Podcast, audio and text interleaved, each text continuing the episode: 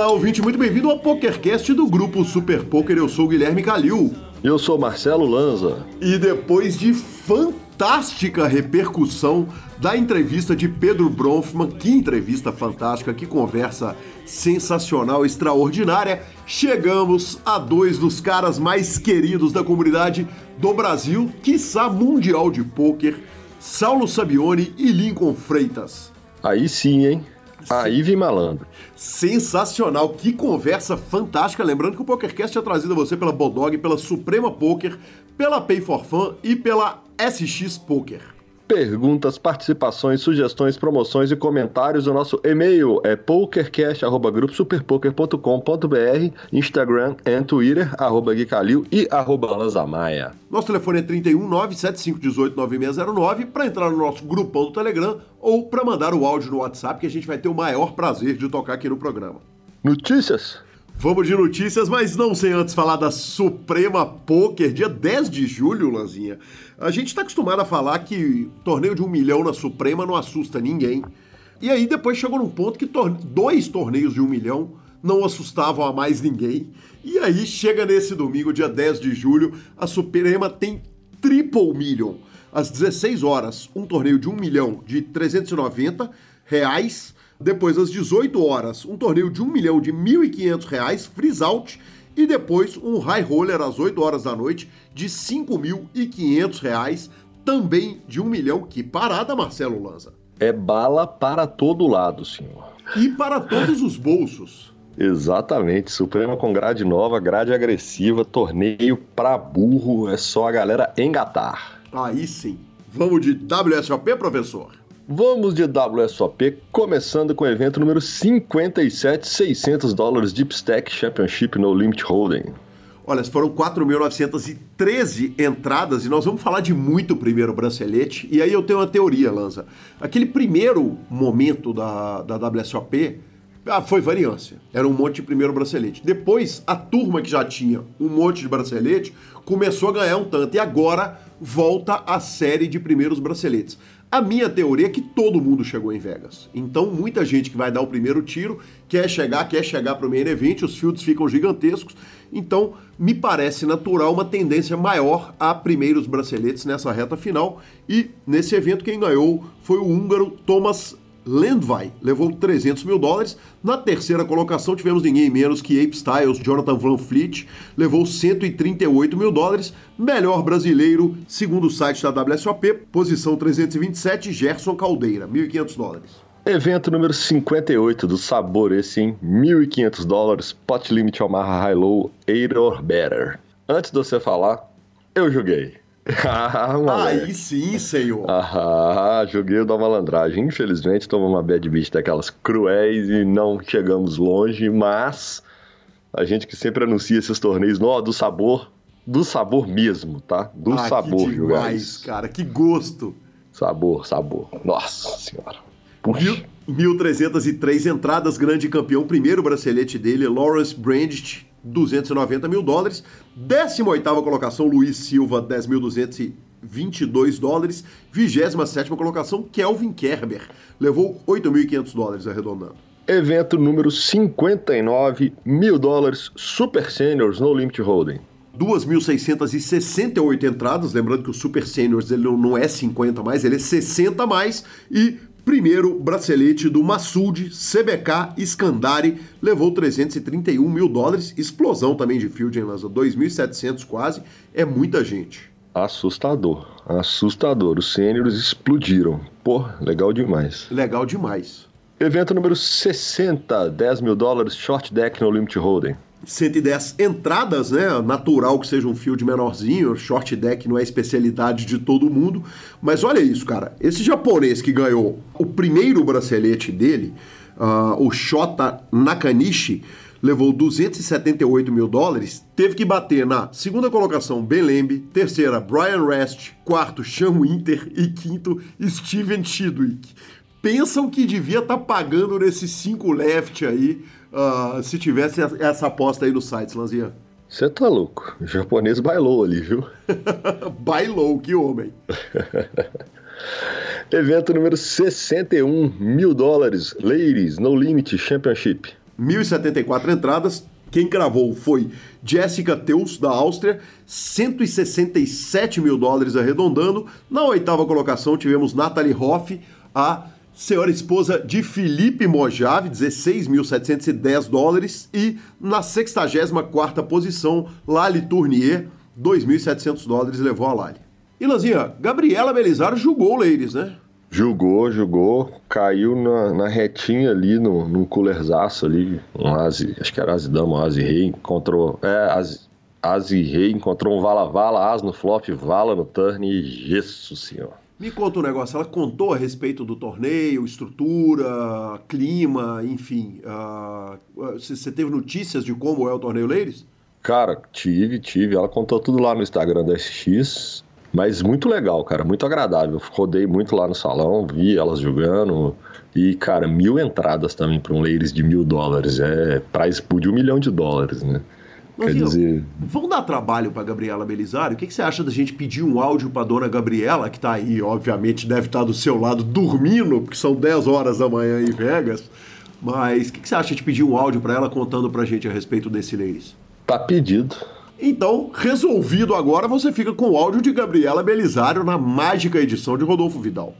Ei, Guigui, ei, amor, ei, ouvintes do PokerCast. Oh, deixa eu contar pra vocês, jogar esse Ladies aqui na WSOP foi simplesmente maravilhoso. Um fio de, de mais de mil mulheres.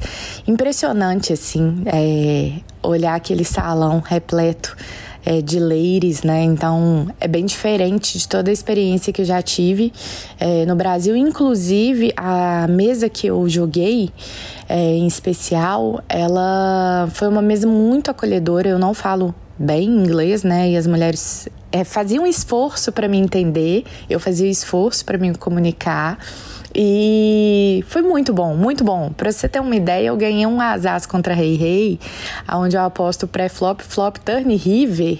E a mulher simplesmente me elogia, depois ela vai contar assim para alguém que chega perto e ela fala: "Ai, não tem problema, ela é um doce". E é muito comum isso aqui em todos os eventos da WSOP, eles elogiarem a sua jogada mesmo perdendo, falando sempre nice hand e tudo mais. Às vezes é uma jogada padrão e eles nice hand entende. É, tá muito bom, é, todos os eventos estão muito bons. É, infelizmente, eu acho que eu tomei uma escolha ruim, né, no Leires, porque era uma hora de blind e acabei tomando uma escolha de, é, ruim no spot que eu me envolvi com a Dama Suited. Bateu o asão lá, mas a minha oponente tinha vala-vala e fui eliminada. Bateu o vala no turn.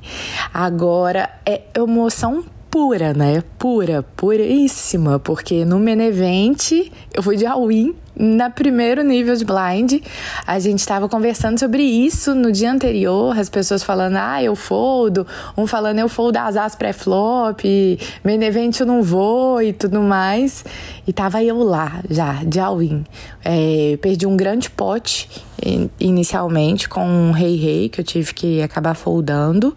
Então fiquei com 30 e poucas mil fichas, mas na blind 100, 200, né? Então assim, é ficha para chorar. E, e aí eu vou contar a parada, né? Como é que foi, até para vocês avaliarem quem que iria de all-in ou quem faria diferente. É, o TG abre 600, no blind 100, 200. Eu no cutoff faço 1.800. O botão faz 7 mil e o TG folda e eu chovo 30 e poucas mil, 33 mil mais ou menos. Claro que eu tinha as as, eu acho que era, seria a única mão que eu chovaria mesmo, mas meu oponente não conseguiu foldar o rei-rei e dobramos o stack naquele momento. Tá sendo muito bom, muito bom. Hoje eu jogo dia 2, então vamos que vamos. Um beijo para vocês aí. Muito obrigado, Gabi. Sensacional, aí sim. Boa! Evento número 62.500 dólares, Super Turbo Bounty no Limit Holding Freeze Out. Que delícia de torneio também, hein? Super Turbo delícia. Bounty.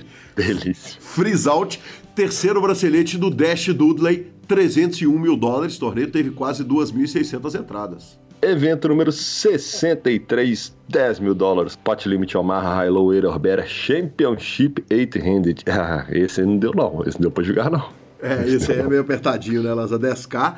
E que heads up, hein? Eli Lesra, que entrou no Hall da Fama muito recentemente.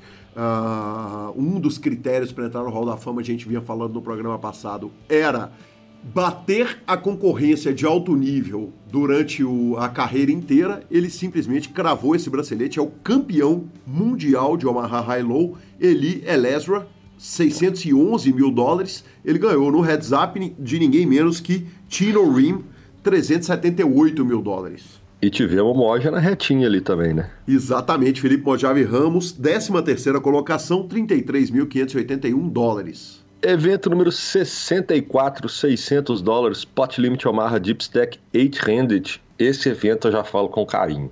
Sem dúvida nenhuma, né, cara? Sem dúvida nenhuma. Foi Você meu, jogou ele? Meu primeiro, meu primeiro cash na WSOP. Aí sim, senhor! Vamos, Marcelo Lanza! Eu não fui até lá no final, que teve muito brasileiro na tampa, né? Na, na zona de cima da tabela. Pô, peraí que eu vou lá no site ver isso assim que acabar o programa.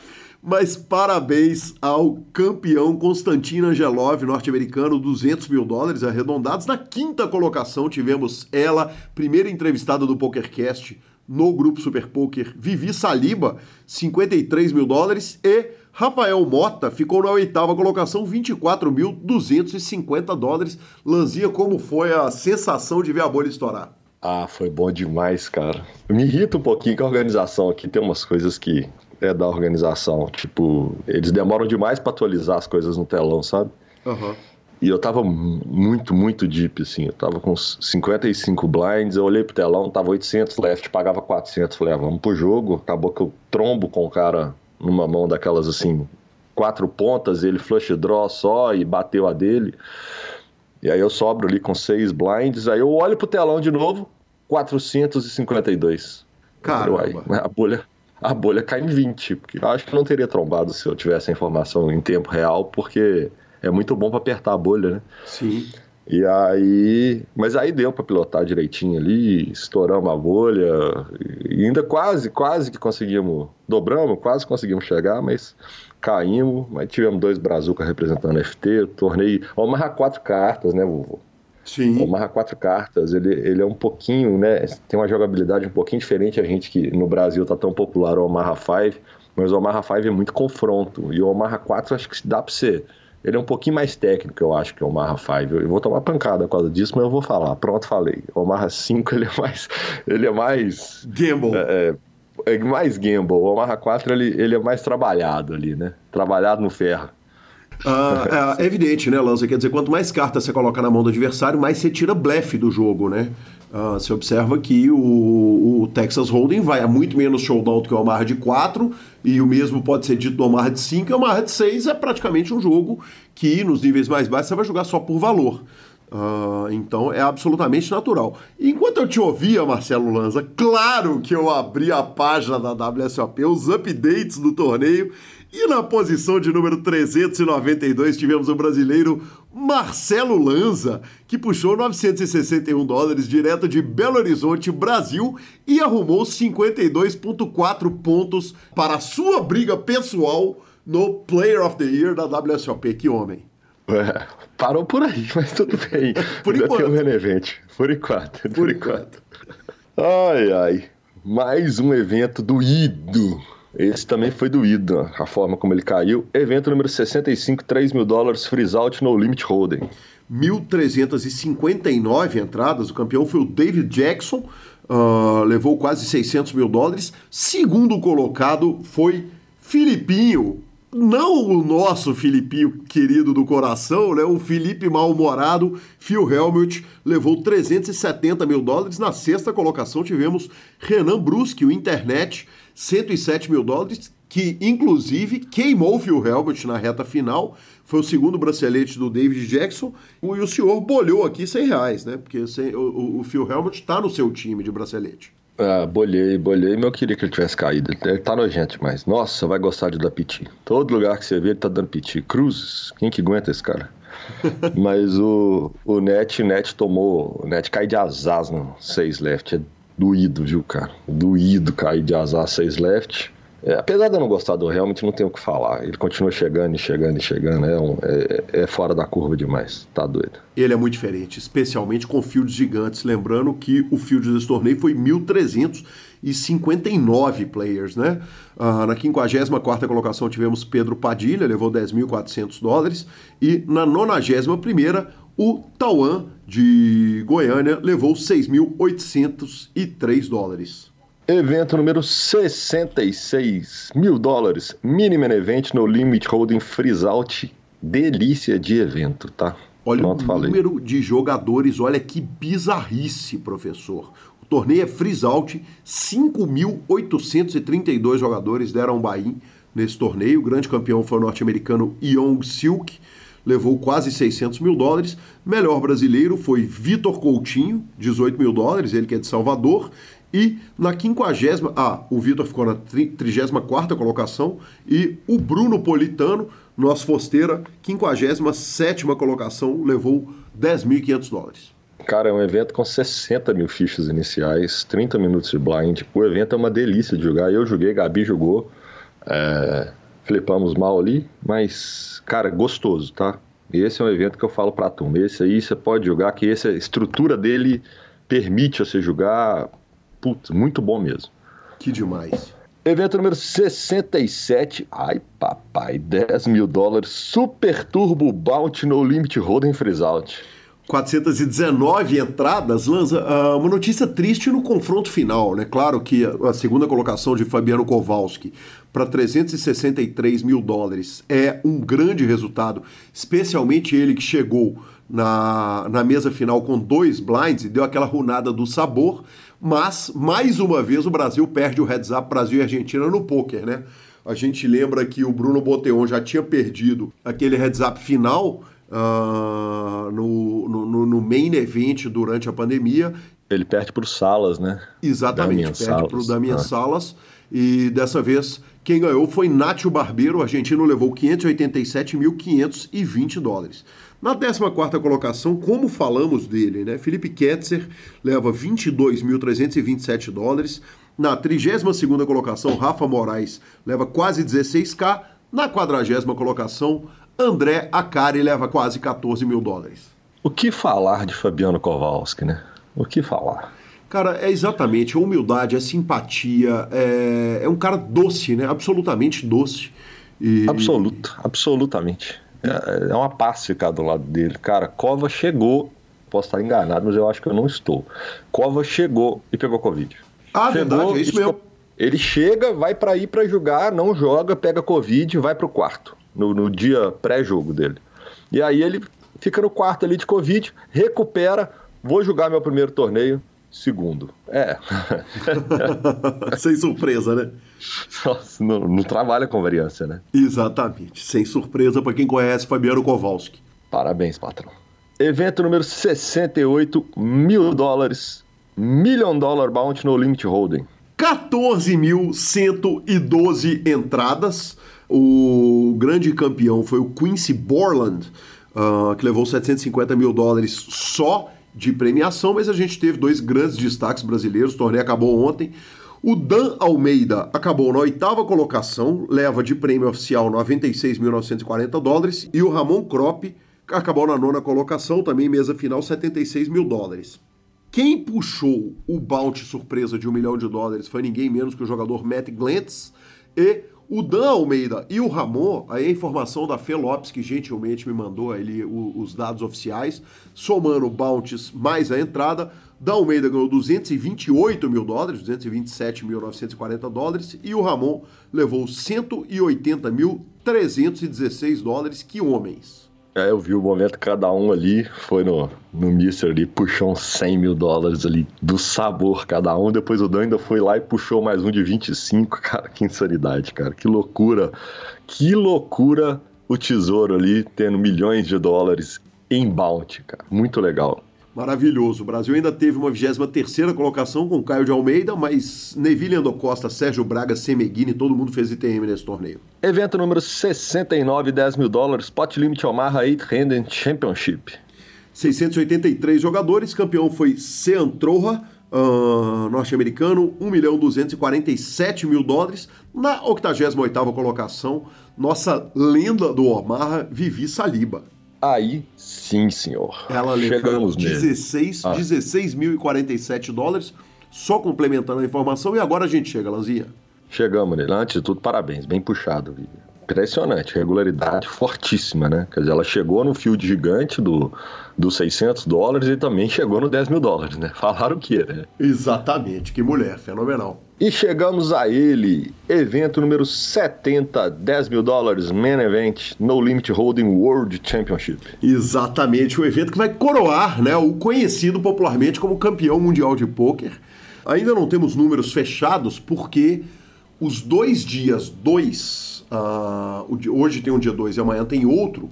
Os dois primeiros níveis ainda cabem entradas. Então a, a tendência é de explosão total e completa. A gente vai trazer esse número naturalmente no programa que vem. E, mas algumas coisas eu queria apontar a respeito desse torneio. A primeira é que nosso querido Pedro Bronfman falou no PokerCast que ele não jogaria o Main Event em hipótese nenhuma. Falou, cara, já joguei, deve ser legal, fazer reta final e tal, mas, mas cara, definitivamente não é o meu torneio. Eis que 24 horas depois da entrevista dele no ar, ele já estava me mandando foto do stack, falou que caiu rápido do Omaha, resolveu jogar o main event e, obviamente, né, aproveitando a regulada do PokerCast, passou gigante, foi o chip leader brasileiro no dia dele. Passou, tive com ele. Ele falou isso mesmo, falou, realmente eu não ia jogar. Aí eu fui vim jogar o Omaha, só que eu caí rápido. Aí eu falei, ah, já tô aqui, né? Eu vou lá. Passou gigante. Maravilhoso, maravilhoso. Ah, sobre esse torneio, vale dizer também que Marcelo Lanza e Gabriela Belisário estão classificados para o dia 2. Estamos classificados. Primeiro main event nosso, os dois classificados. É, é um torneio muito, muito diferente mesmo, assim. Eu não imaginava que ele...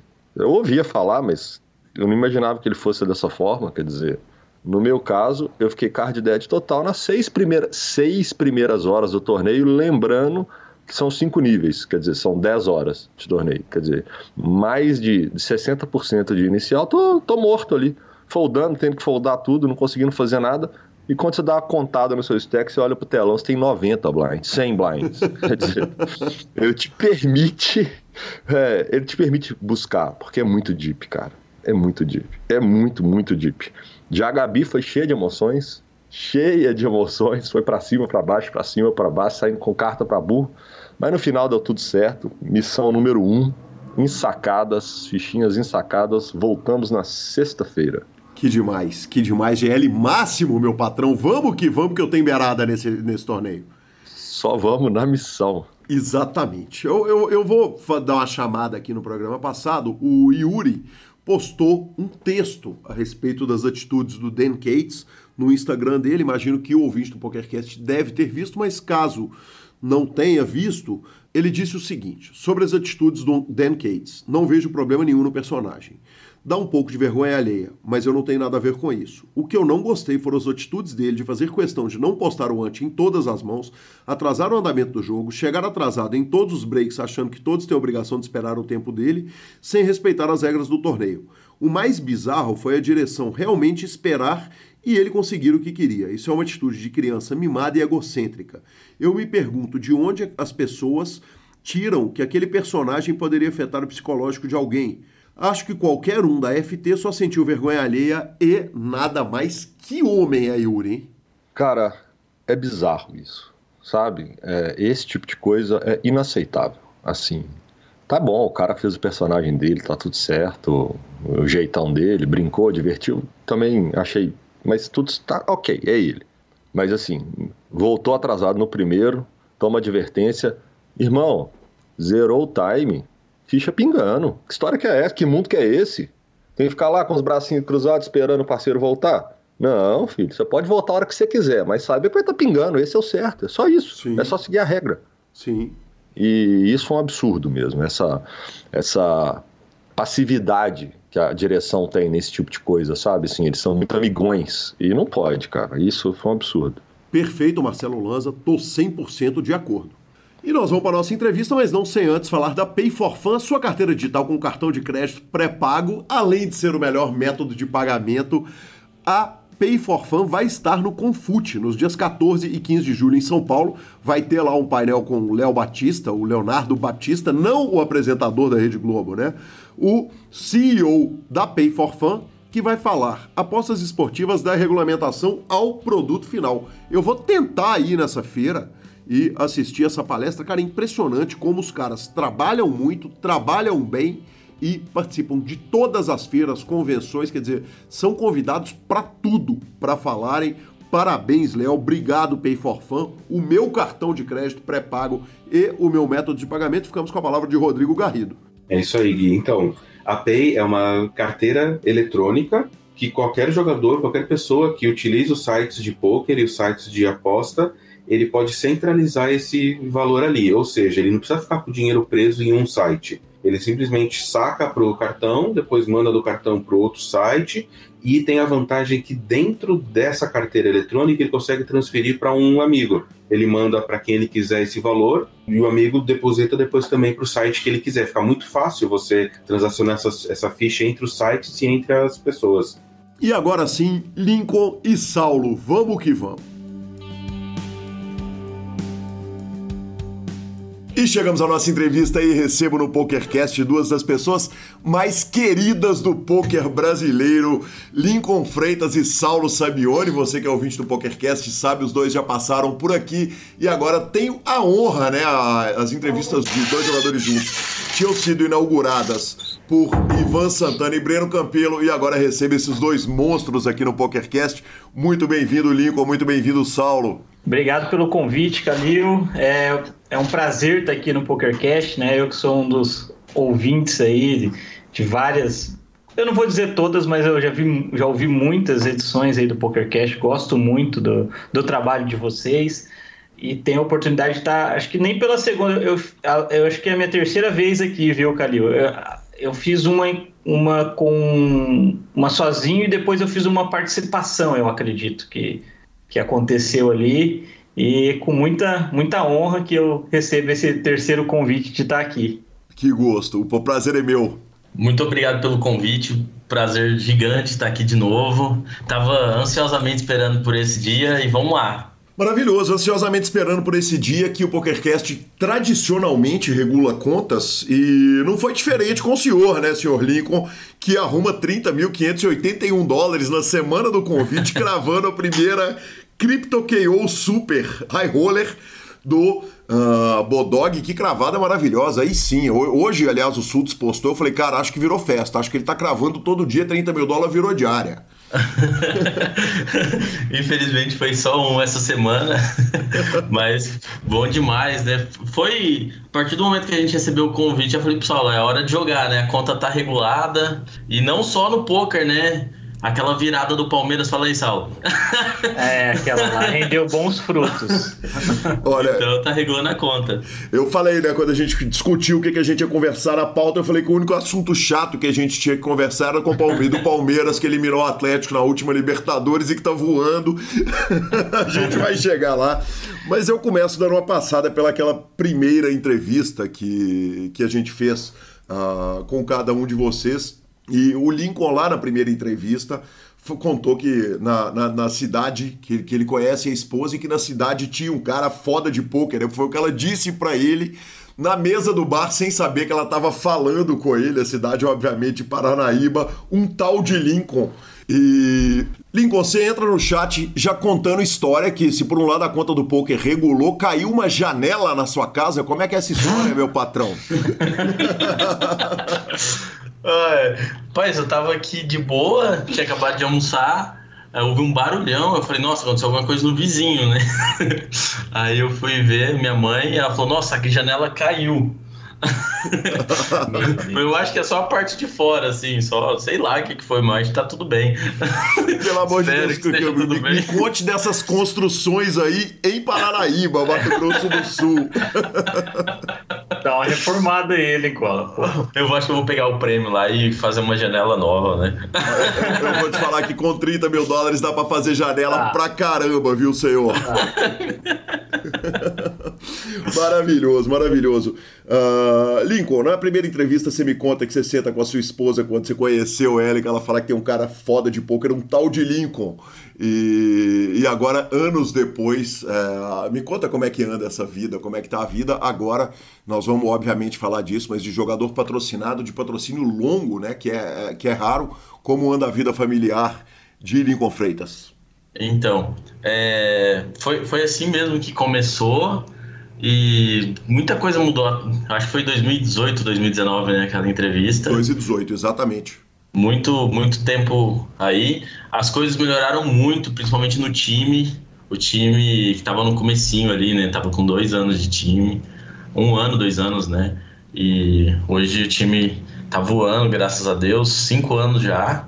E esse patrocínio com o Bodog já há três anos, né, Salão? Eu acho que já temos aí três anos de três casa. Três anos, três anos. Muito massa. É, cada renovação você é muito feliz. A gente gosta muito de vestir essa camisa e ainda mais jogar lá e, e, arrumar uns títulos lá, né? Jogar em casa é sempre mais legal e é isso aí. Que homem, fantástico. Uh, Saulo, uh, você me conta lá na primeira entrevista, você que é bicampeão brasileiro, que vem de uma família de jogos, família uh, competitiva, que largou a empresa com a esposa e foi pro game, como que tá a condição da vida agora também, alguns anos depois daquela primeira conversa? as coisas melhoraram bastante, né? Um pouco de maturidade, né? A idade traz para a gente um pouco mais de experiência. É, a gente chega no poker, eu acho, muito afoito, né? Fazendo o que, o que ama e, e querendo conquistar o mundo. E eu acho que isso é muito legal, é, é muito gostoso viver essa experiência.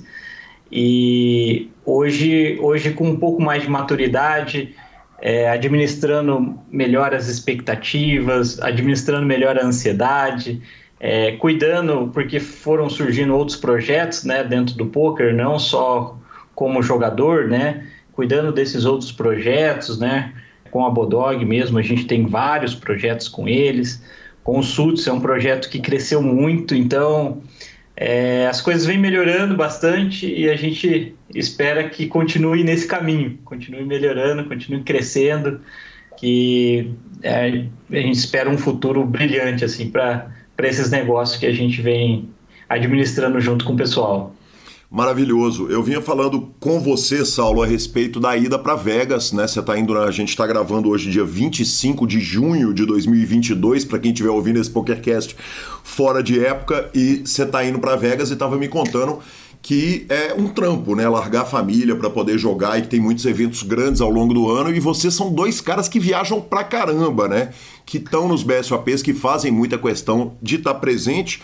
E uma experiência que eu vivi por ter morado dois anos no Mato Grosso, não é o Mato Grosso do Sul, é que é, é muito diferente para quem não tá no Rio, São Paulo, no, no Sudeste, viajar, porque é um trampo muito maior, né? Sim, é, é um pouco mais complicado, né? A gente pega uma escala mais lá, só que essa escala geralmente pode ser dura, porque são poucos voos, né? Tem três, quatro voos por dia, assim, para São Paulo, por exemplo. E aí, geralmente três, na realidade. E aí é difícil conciliar ali é, com o seu voo do destino final, né? Então, você acaba tendo que sair antes, pelo menos umas seis, sete horas a mais de vi por, por viagem, você, ainda mais quando é uma viagem para fora você perde. Mas é, é algo que, que esse sacrifício eu faço porque gosto muito dessa cidade aqui onde eu moro, em Campo Grande, Mato Grosso do Sul. Tenho meus amigos, muitos deles são daqui, a família daqui também, família da minha esposa, que acaba ajudando um pouco aqui com em tudo. Então, é, acaba, a gente acaba fazendo esse sacrifício para ficar perto da família, perto dos amigos, mas é, é, complicado sim, é bem complicado nessa parte de viagem, ia ser muito mais fácil se tivesse Rio-São Paulo, né? Mas fazer o quê? É, tem, tem, que, tem que escolher, né? Ainda mais a gente que gosta de viajar bastante, todos os BSOPs, esses eventos que tem fora também, alguns, então, mas faz parte, tem que pagar o preço. E a gente está falando do seu preço, mas a gente tem que falar do preço do Lincoln, que está a 5 horas de Campo Grande, né, de viagem. Quer dizer, são... Ah, o do Lincoln é pior. Exato. Vai explicar o porquê. Exatamente. Conta pra gente, Lincoln, como é que é a jornada pra gente poder bater aquele papo, aquele papo gostoso, aquela satisfação no BSOP, por exemplo, do Rio de Janeiro. Nossa, para mim é muito complicado porque assim, para começar, que nem tem muito aeroporto perto, né? O aeroporto mais perto aqui é 300 quilômetros. E o, o segundo mais perto seria 400. E para me colocar dentro de um avião é difícil, viu? Até hoje. Até hoje. E aí, São Paulo é, é, tranquilo, né? São Paulo é 700 km, eu vou de carro, mas. Tranquilo, de Tranquilo, é exatamente. Tranquilo. A, a referência Cara, do sul mato-grossense, do tranquilo, é completamente diferente é. das pessoas que estão no Sudeste, né? Que Belo Horizonte está 400 no Rio, uh, 300, uh, nem isso, né? Uh, impressionante. 700 km é tranquilo, né? Ah, mas assim. Pô, você colocar uma música ali tomando um tereré, a pista dupla, é tranquilo. Eu até gosto. Que coisa maravilhosa. De preferência ouvir no PokerCast. Tem uma, tem uma questão que, que envolve também essa viagem, que é um custo que Uh, no, no, no, caso de, de avião tem o custo a mais da viagem, no caso de, de com a gasolina do jeito que tá, uh, vão os três bainhos de gasolina ali. É, exato. Tá, tá compensando encher o tanque e deixar o carro parado para investir, né? Tá doido. É, só, só não tá melhor que criptomoeda. Nossa! sensacional, sensacional. Saulo, você continua. Uh, na época que a gente fez a primeira entrevista, você tinha uma parceria com a Mambai Cassino e, e você jogava lá no cassino em loco, que tá no Paraguai? Isso, aham. Exatamente. Existe a parceria? Não, a gente, a gente parou a parceria. É, eu não estava com condições de ficar viajando para lá com a frequência que eles gostariam que eu fosse. E, assim, foi muito bom. Eu tive parceria com eles desde, se eu não me engano, desde 2016, 2015. E foi muito legal, assim, mas chegou um momento que eu tinha que abdicar muitas vezes do domingo, né, de grind, é, e, e, como era algo que eu tinha, que eu, que eu vou lá há 10 anos, né, fui lá por 10 anos, numa frequência alta, dá uma enjoada também, né, Você começa a ficar cansativo, mesmo lugar, mesmas pessoas ali, aí ficou, cada vez foi ficando um pouquinho mais difícil, assim, a motivação para ir, mas foi uma parceria muito boa é, é, e a gente tem portas abertas lá e, e, só que ficou difícil, foi ficando difícil, né? Tá todo mês lá, que era uma exigência deles, né? E acabou que a gente parou a parceria nesse sentido. Bacana demais. Saulo, quando você olha para sua carreira hoje, uh, lá do começo da carreira e, e, e vê o panorama, o que, que mudou nesses anos recentes, uh, tecnicamente, quer dizer, de aprendizado, de, na, na carreira de jogador de pôquer, não na carreira de empresário? Na realidade, é difícil a gente falar sem citar essa outra parte, sabe? Porque, na realidade, quando você almeja ser, sei lá, um melhor jogador possível, é, você coloca toda a sua energia nisso. E é necessário que seja feita dessa forma. O poker ele exige isso, né? O poker de alto nível e para você bater cada vez mais os maiores, os limites maiores e tal. E aí quando você começa a dar uma splitada, né? Dar uma splitada com os negócios que vão aparecendo, tanto o time também, né? Que a gente a gente assume muita coisa da parte administrativa ali, é, as parcerias que a gente tem, os projetos que a gente tem, acaba interferindo um pouco na carreira, né? É, naquele momento eu grindava, sei lá, cinco vezes na semana. Hoje eu, eu grindo de uma a duas vezes na semana e tiro as séries mesmo para grindar 100%, né? O Scoop mesmo eu grindei todos os dias.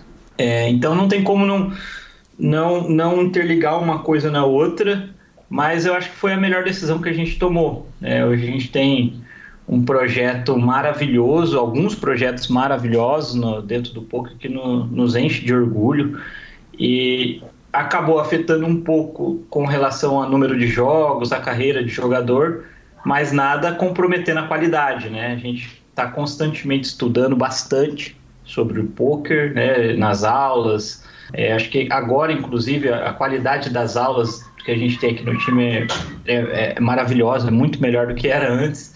Então, assim, a gente vem estudando bastante, estudando mais do que jogando, e para a gente poder manter um nível alto de poker, né? Só o volume mesmo que comprometeu um pouco, mas isso também oscila, né? Vai chegar um momento que a gente vai frear de um lado e vai acelerar do outro. Eu acho que tudo é uma, é uma fase também, né? E é, é muito gostoso viver essas duas fases. Que bacana, Lincoln, quando você olha para sua carreira da primeira conversa que você teve no PokerCast para hoje, claro que você tem todas as implicações, mas o que que muda na carreira? Então, é um pouco parecido com a do Saulo, porque a gente é, o time foi crescendo, né? Então a gente precisou é, eu falo que assim o projeto do time encantou mais a gente, assim, sabe, do a carreira particular, assim.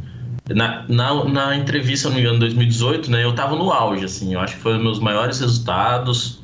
É, se eu não me engano, eu tinha ganhado aquele ranking high roller, né, que inclusive eu não tinha ido pra Vegas, eu falei, ah, vou jogar esse aqui, focar. Eu acho que era o auge, assim, de resultados, que eu me sentia confiante jogando, que eu tava focado nisso, né? Acho que a partir de 2019 ali foi quando a gente ficou mais. Eu falo que o time, assim, é brilha mais nossos olhos, sabe? São mais pessoas realizando sonhos, sabe? São mais jogadores. É, os resultados ali de cada um. É claro que cada resultado depende de, de cada jogador ali, mas a gente comemora junto, sabe? Eu falo que a gente fica mais feliz. É o, é o projeto da nossa vida agora, eu acho que é o time. E como se manter tecnicamente com o casco afiado, né, com tantos projetos? Quer dizer, como é, é que é a rotina de estudos? O fato do, da gente estar tá bem, bem engajado com o time faz com que a gente participe de todas as aulas quase Isso. também. Além de, além da, da, de todos os compromissos que a gente tem e tudo mais, né? Hoje o time tem 11 funcionários, está com 64 jogadores e a gente tenta dar uma atenção diferenciada mesmo, tenta estar presente na, na carreira de todos os jogadores, isso gasta uma energia gigante, mas ao mesmo tempo a gente está presente nas aulas, né? E as aulas estão numa qualidade assim absurda. Então isso deixa a gente sempre muito afiado, né? E dá muita vontade de jogar, né? O problema é tempo, né? De sair das aulas ali, pô, com muita vontade, porque você fica vendo ali as coisas, as tendências, tudo que a gente consegue identificar ali, extrair.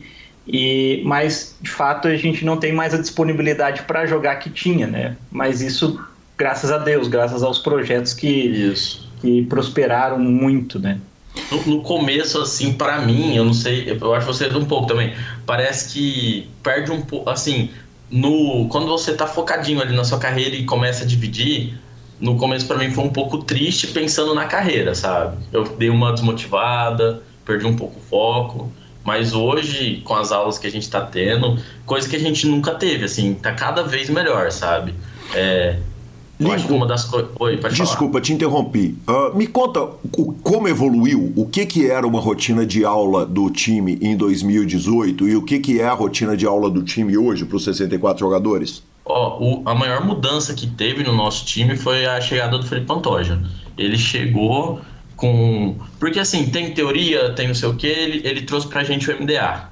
Na minha opinião, ele é o melhor do mundo. O que, que é MDA? MDA é, é análise do que a, do que a população está fazendo. Uhum. É, a gente vai estudar realmente o que o, que o pessoal está fazendo, não o que deveriam estar tá fazendo, entendeu? Eu acho que isso foi a maior mudança pra gente, assim. Então a gente sabe o que, que a gente tem que fazer, o que que estão fazendo, como que a gente vai reagir. Então eu falo que foi a, a verdadeira mudança, assim, do time foi isso.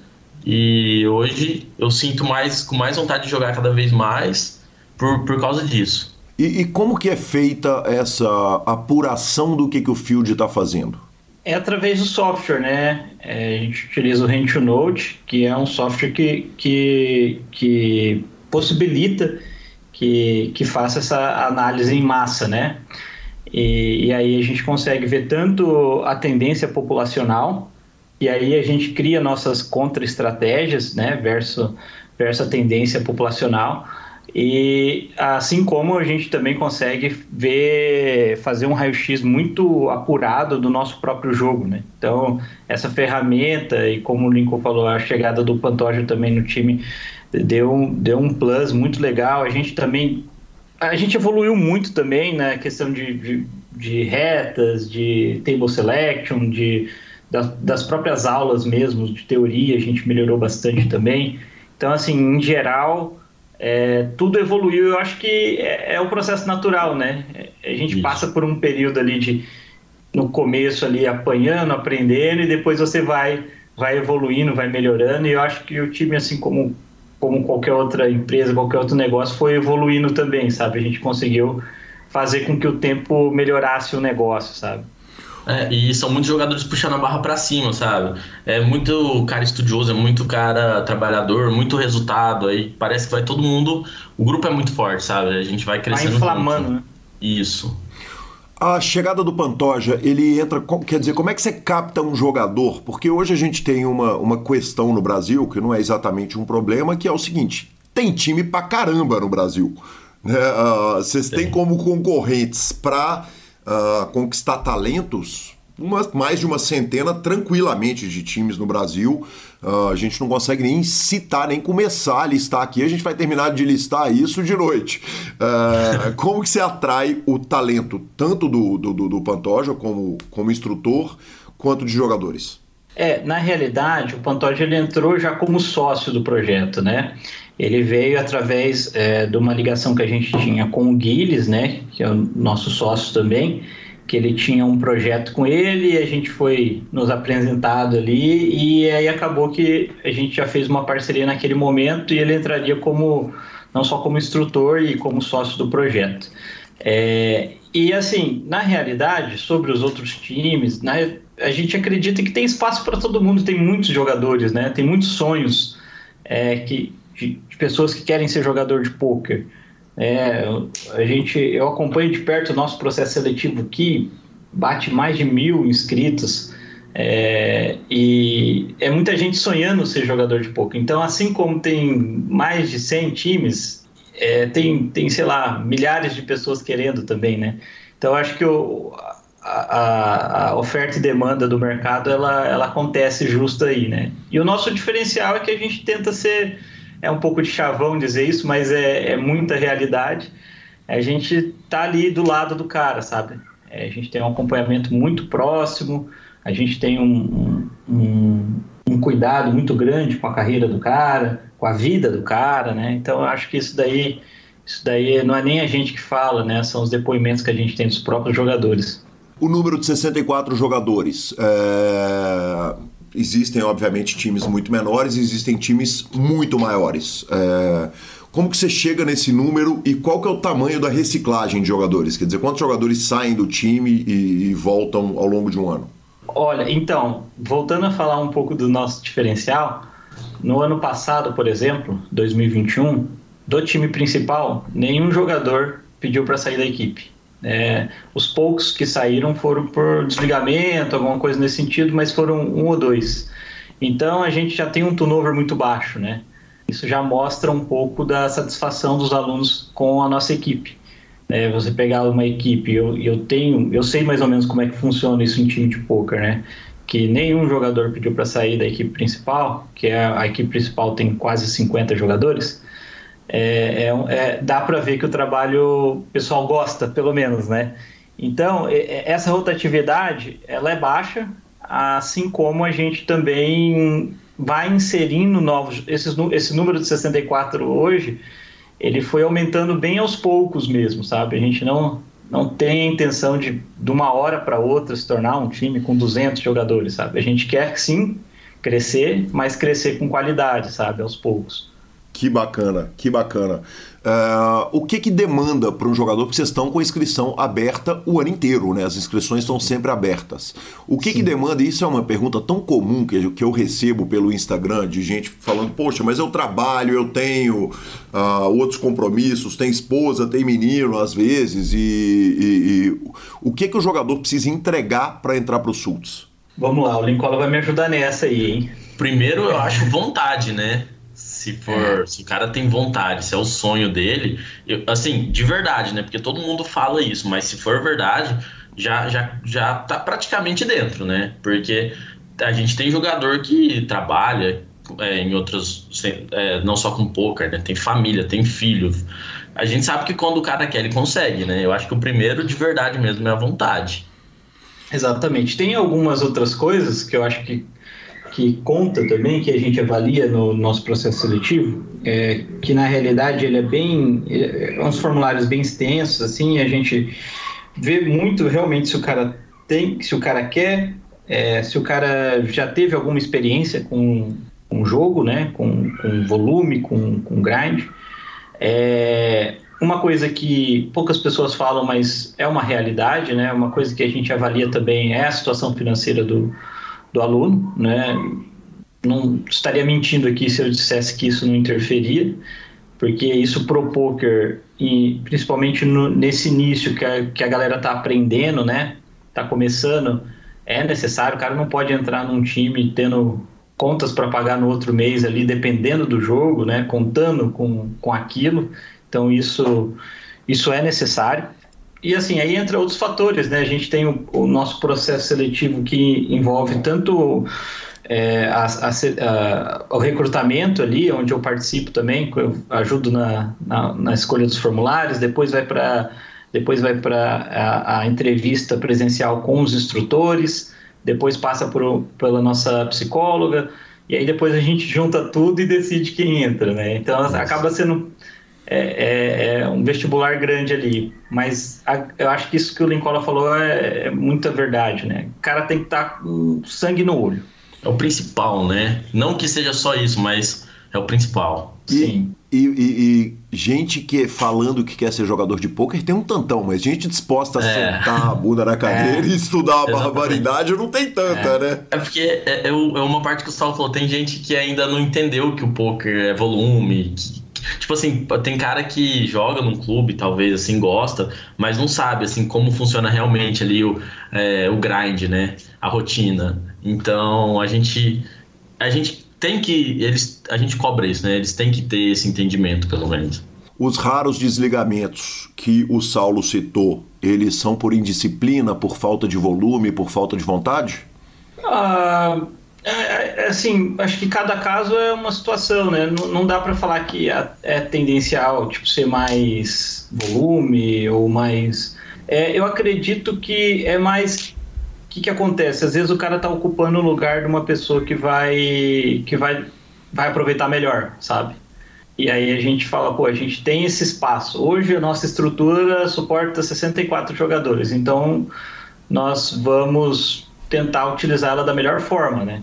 Se a pessoa não está aproveitando a estrutura 100% da, da, pode ser que tenha um outro aluno que queira entrar na nossa equipe que que vai aproveitar e vai, e vai performar melhor. Então é uma coisa que a gente pensa bastante também.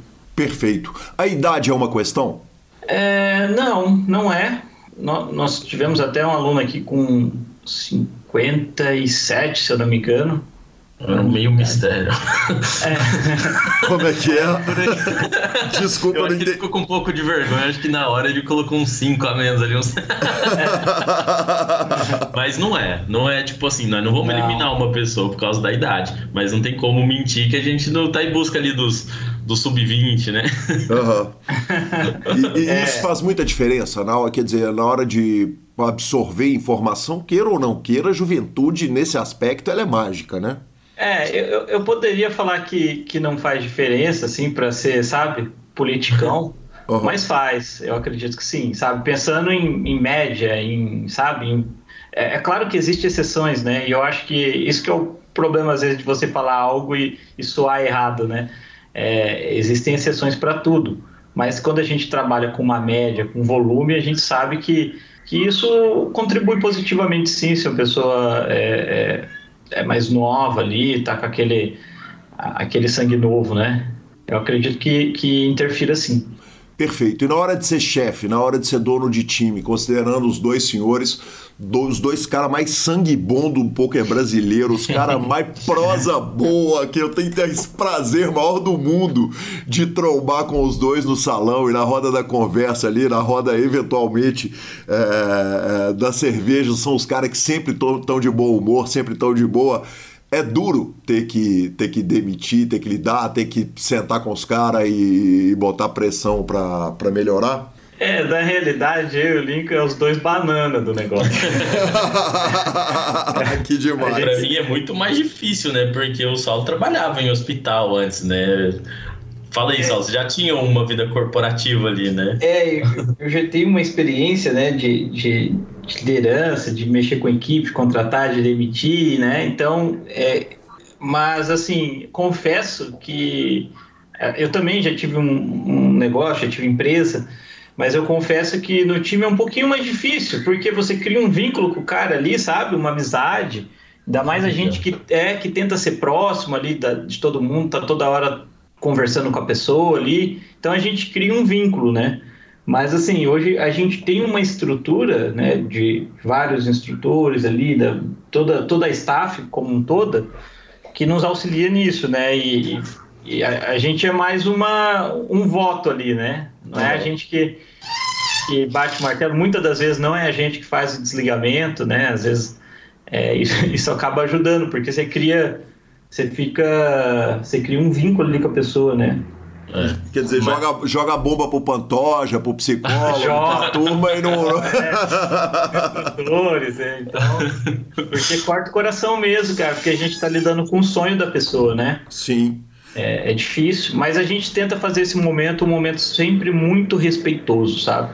Eu vejo que desde a época que eu que eu trabalhava, assim, eu tinha sempre tive um suporte muito grande de RH, né, nas empresas que eu trabalhei, e eu sempre aprendi isso. E, e, assim, eu vejo que várias empresas, assim, não só time de poker, não respeitam esse momento como um momento doloroso para outra parte, sabe? Sim. É, e, e, eu aprendi até dia de ser de desligamento a gente tem, sabe? Pra, uhum. mas é, é tem, tem que entender esse outro lado, sabe? Por mais que a pessoa falhou, que às vezes você está bravo com a pessoa porque, pô, o cara pisou na bola aqui, cara não sei o que, não foi, não cumpriu a parte dele. Chega nesse momento, você tem que ter realmente um, um, um, um momento de compreensão ali, que vai ser um momento muito doloroso. Se é ruim para quem está tá demitindo, imagina para quem está sendo demitido, né? Sim. Então tem que se colocar no lugar da pessoa mesmo.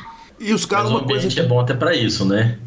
Ô Lincoln, mas uma coisa que me soa absolutamente natural é que os caras, na hora que ele for uh, desligado por alguém do time que ele vai dar a volta no C sabendo que o seu sabendo no coração mole. Isso não acontece direto, não?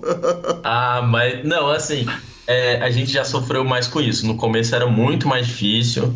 É, a gente foi criando uma casca também, uma experiência e com, eu não sei se um pouco de sorte ou ambiente bom, mas parece que até nessas horas difíceis as outras pessoas costumam entender e saber que assim foi erro dela, entendeu? Então não tem muito, não vai ter uma briga, não vai ter uma discussão, não, não lembro de nenhum caso assim que que tipo teve briga, discussão, é, nunca mais a gente se fala, sabe? É, é bem raro isso. Perfeito, perfeito. Vamos falar o tantão do Bodog? Vamos, Vamos. agora a gente fala com boca cheia também. Exatamente. A gente fala no PokerCast e, e não é surpresa para ninguém que o PokerCast é patrocinado com o maior carinho pelo Bodog e, e, é sensacional ter o Bodog como parceiro nosso. E é um jogo que efetivamente o que a gente fala no PokerCast, o que o Zinhão, sem nenhum interesse envolvido, falou uh, quando estava contando a respeito dos cash games é o seguinte: o site é muito mais fácil de ganhar dinheiro do que outros sites. É, a maior verdade é isso. E o Bodog sabe escolher bem onde que ele patrocina, né? Isso é outra grande verdade. Isso é outra grande verdade. É verdade. Mas o, o field anônimo, é, todo, eu falo assim, todo o ecossistema do Bodog foi muito pensado no, também no recreativo, né? Uhum. E a partir do momento que o recreativo tá bem, é, o profissional também tá feliz. Eu acredito muito nisso, sabe? E, e, e vamos falar um pouco das mesas anônimas, porque tem um probleminha. né? Que é a glória. Muito jogador não tá mirando na grana, às vezes ele tá mirando na glória e a, a, a mesa anônima que fica difícil de contar para os outros, exceto quando sai aquela foto maravilhosa que saiu de Lincoln Freitas com 30 mil dólares, aquele print maravilhoso. Isso chega a ser um problema? Para jogadores, por exemplo, do time que, que, que vão cravar um torneio ali muitas vezes anônimo? Eu, eu acho que não. Eu acho que a maioria dos jogadores de poker eles preferem o dinheiro mesmo do que a glória. E quem quer ter a glória é só avisar, né? Eu acho que não, não tem problema nenhum chegar em algum site ou no time e falar que quer. Ah, publica meu resultado, né? Aqui, tá aqui, ó. A foto tá aqui, fui eu que ganhei. Que demais. É, relação, vocês estavam falando com relação à proteção de jogadores recreativos. O que de dispositivo que existe para proteger o, o, recreativo? A grade hoje ela tem, porque os sites foram criando recursos né, para cada vez mais proteger o recreativo, porque a, a, a conta é muito simples. Se tem jogador recreativo jogando, o profissional vai vir atrás e a, a magia vai acontecer. O que, que tem de dispositivo? É, a Bodog é o site que mais tem dispositivos e, e, e que mais é, coloca energia na proteção do seu ecossistema, né? Para que o recreativo fica vivo, fique mais tempo vivo lá, né? Que ele possa. É... O recreativo, de fato, a tendência é que ele vá perder nos sites, né? E Óbvio. os profissionais vão ganhar, né? Sim. Porém, quando você corta alguns recursos, como a utilização de HUD, quando você coloca as mesas em anônimo, por exemplo, que você não sabe identificar se, pelo nome se o cara é recreativo ou não, você não consegue colocar o nick dele no Sharkscoop para saber se ele é recreativo ou não. Então isso dificulta muito a vida do profissional. Em tese, né? Porque a na note, né? Que já vem, é, né? Exatamente. Porque na realidade, para o profissional é muito bom você poder jogar em um site que está cheio de recreativo. Então, na realidade, é bom para os dois. É, para o recreativo é melhor porque ele, ele se esconde ali, ele se disfarça ali no meio, o pessoal não sabe as estéticas dele. Mas para o profissional também é bom porque é um site que vai ter mais recreativo. Os caras vão errar ainda em várias, várias coisas, né? eles vão continuar errando. Então, eu acredito que a Bodog é o que mais tem ação. Eu vejo que todos os sites estão fazendo ações, porque se, se perde o recreativo, a, a action do site morre. Então, você precisa ter recreativo. Todos os sites estão fazendo ações para isso, mas o Bodog é o que mais faz disparado, né? É, inclusive abertura de telas, né? Por exemplo, você vai jogar é, City Goal Tournaments lá na Bodog, você não pode abrir mais de quatro telas. Isso é uma ação que eu nunca vi em nenhum outro site. Sabe? Cara, isso é demais, né? Porque é... efetivamente é o seguinte, eles, isso é pensar no longo prazo, porque a curto Sim. prazo eles estão perdendo um volume de reiki estúpido, violento. Sim. É, é, é, Spin Gold, né? Que o pessoal chama de Spin, spin Gold na, na Poker Stars e tal. Uhum. Lá também, quatro telas. Um profissional de Spin Gold, tipo, joga, tipo, 8, 10, 12 telas, né? E, e, lá só quatro. Por quê? Proteção ao recreativo. Então, assim, é muita coisa que não tem em outros lugares. Anônimo também, é, só lá, sabe? Então, tipo, é muita coisa protegendo o recreativo, pensando no ecossistema. É, é muito fácil você chamar o, os reg, vai fazer um volume astronômico, vai te dar uma rake gigante, mas e aí? E a qualidade da, do site, né? É, é, a, a, longevidade também do site. Isso depende muito de ter recreativos no field. É, a gente fala muito de recreativo, mas lá também tem, assim, você dá o call, o cara, tipo, só no all-in que tem showdown, né? Mas o cara Nossa, beta lá, é verdade. Você paga, você não precisa mostrar. Vai falar que é só para recreativo isso aí. Quem que nunca quer dar um callzinho ali? se der certo, filma, põe no Instagram. Se der errado, foda-se. é, isso daí também é uma coisa só lá, cara. Que você pode dar o call no River e você não precisa dar showdown. Que coisa maravilhosa, que coisa maravilhosa. uh, quanto tempo você leva, Lincoln, para identificar que o jogador que está na sua mesa é recreativo? Eu acho, assim, jogando uma reta final, assim, focadinho, pouca tela, é, é pouco tempo, assim, pelas apostas. Uhum. É, sei lá, muitos limps ou... Por exemplo, assim, o cara vai fazer 2.7, 2.4 não é recreativo, né? Sim. O cara aperta o botão do pote ali, ou o raise de 3 quartos ali, você já sabe que não, é, que não é regular. Então tem algumas coisas que é muito fáceis, mas também tem um pouco de malandragem ali envolvido, né? Ou algumas apostas tão padrões, assim, que às vezes demoram um pouco mais. Mas focadinho ali, rapidinho, você já descobre quem é bom, quem não é. Às vezes até pelo número, né, da inscrição, se o cara entrou no final, se o cara não entrou, daí você tem uma noção, né? Porque a maioria gosta de entrar no comecinho, o Max Leite lá não rola tanto em alguns torneios, então tem várias, várias coisas que dá pra gente já, pelo padrão de aposta ali, pelo jogo, descobrir já se o cara é bom ou não. Interrompo rapidamente a sua entrevista para falar, é claro, da Bodog, né? O torneio de um milhão da Bodog está chegando, um milhão de dólares garantidos, Bahia de 535 dólares. O evento vai acontecer no domingo, dia 17 de julho, e ele acontece apenas uma vez por mês, às 15 horas, horário de Brasília. Agora, você deve estar pensando o seguinte, mas ainda falta um tempão para esse torneio, faltam 10 dias? Pois é. Até o dia 17 de julho tem satélite pra caramba, você pode garantir o seu, seu sua vaga Baratex a partir de 60 centavos de dólar e também tem sit and goals para você tentar se classificar também a partir de 60 centavos. Então, garanta sua vaga e venha disputar o milhão do Bodog. E voltamos à entrevista de Lincoln Freitas e Saulo Sabione.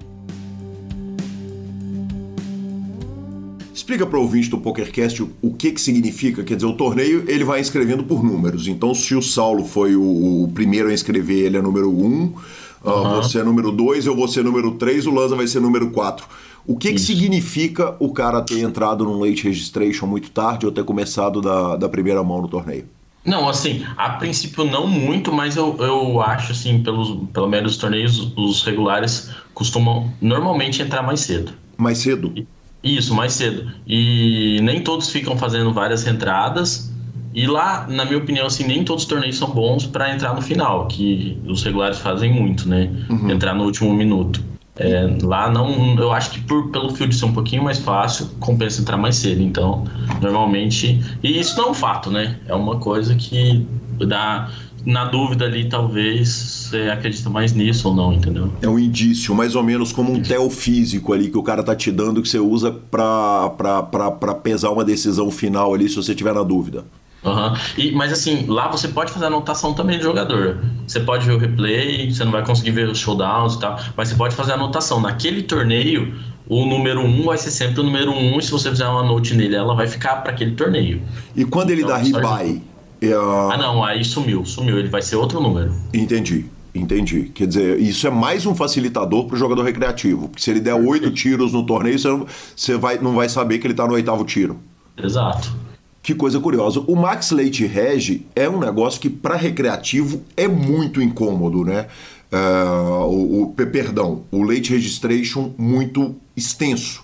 Uh, para quem quer jogar brincando, quer dizer, o, é, a, a gente tem uma brincadeira, somos dois recreativos a, apresentando o PokerCast. E eu e o Lanza somos dois apaixonados com o freezoutzinho, que cada, cada jogador é um jogador e, e só pode dar um tiro. E a, a, verdade é que a grande maioria dos sites hoje tem o late registration longo demais, né? Muito bruto Sim. isso. É, exatamente.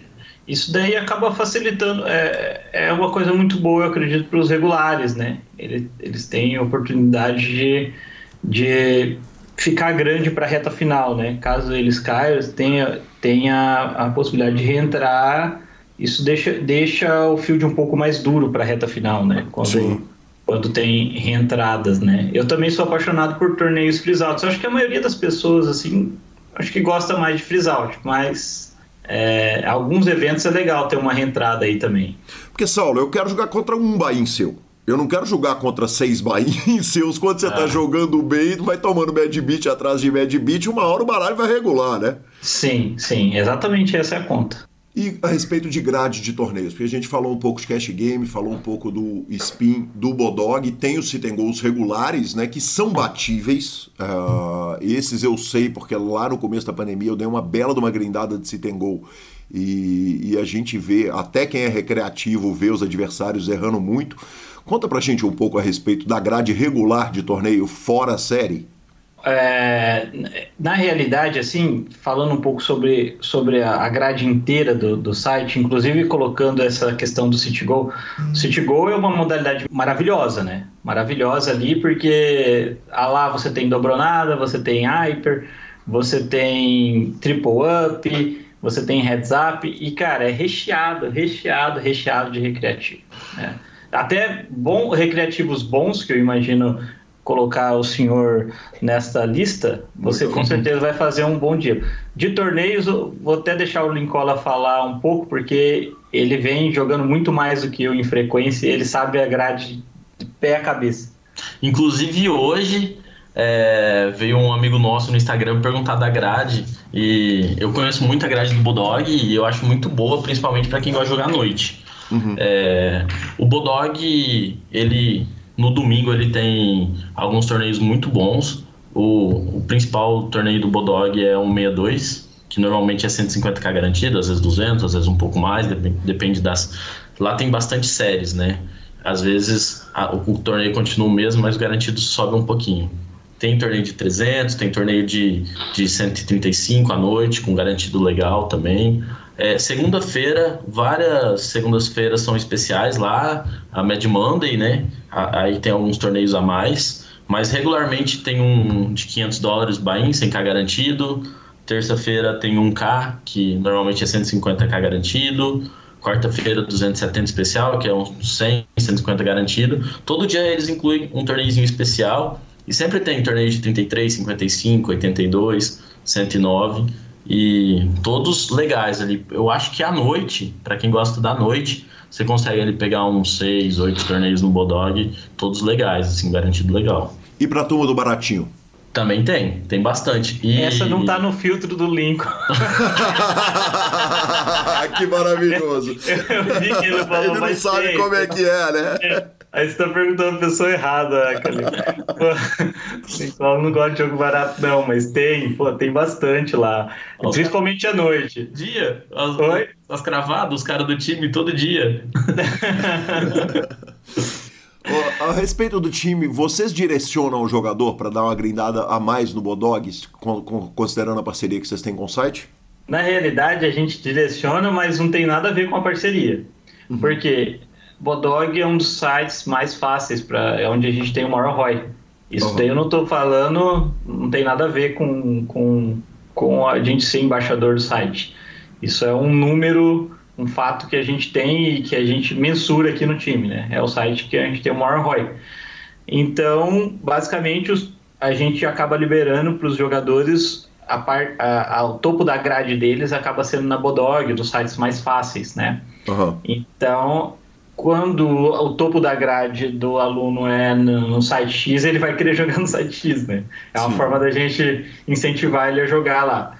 E sim, ele, a gente incentiva, mas não por causa da parceria, porque realmente é muito bom. Entendi, que, que incrível, que bacana. Overlay. São conflitos, um conflito pra gente, sabia, Calil? Porque a gente, como dono de time, se a gente pudesse, a gente ia falar mal do Bodog o dia inteiro.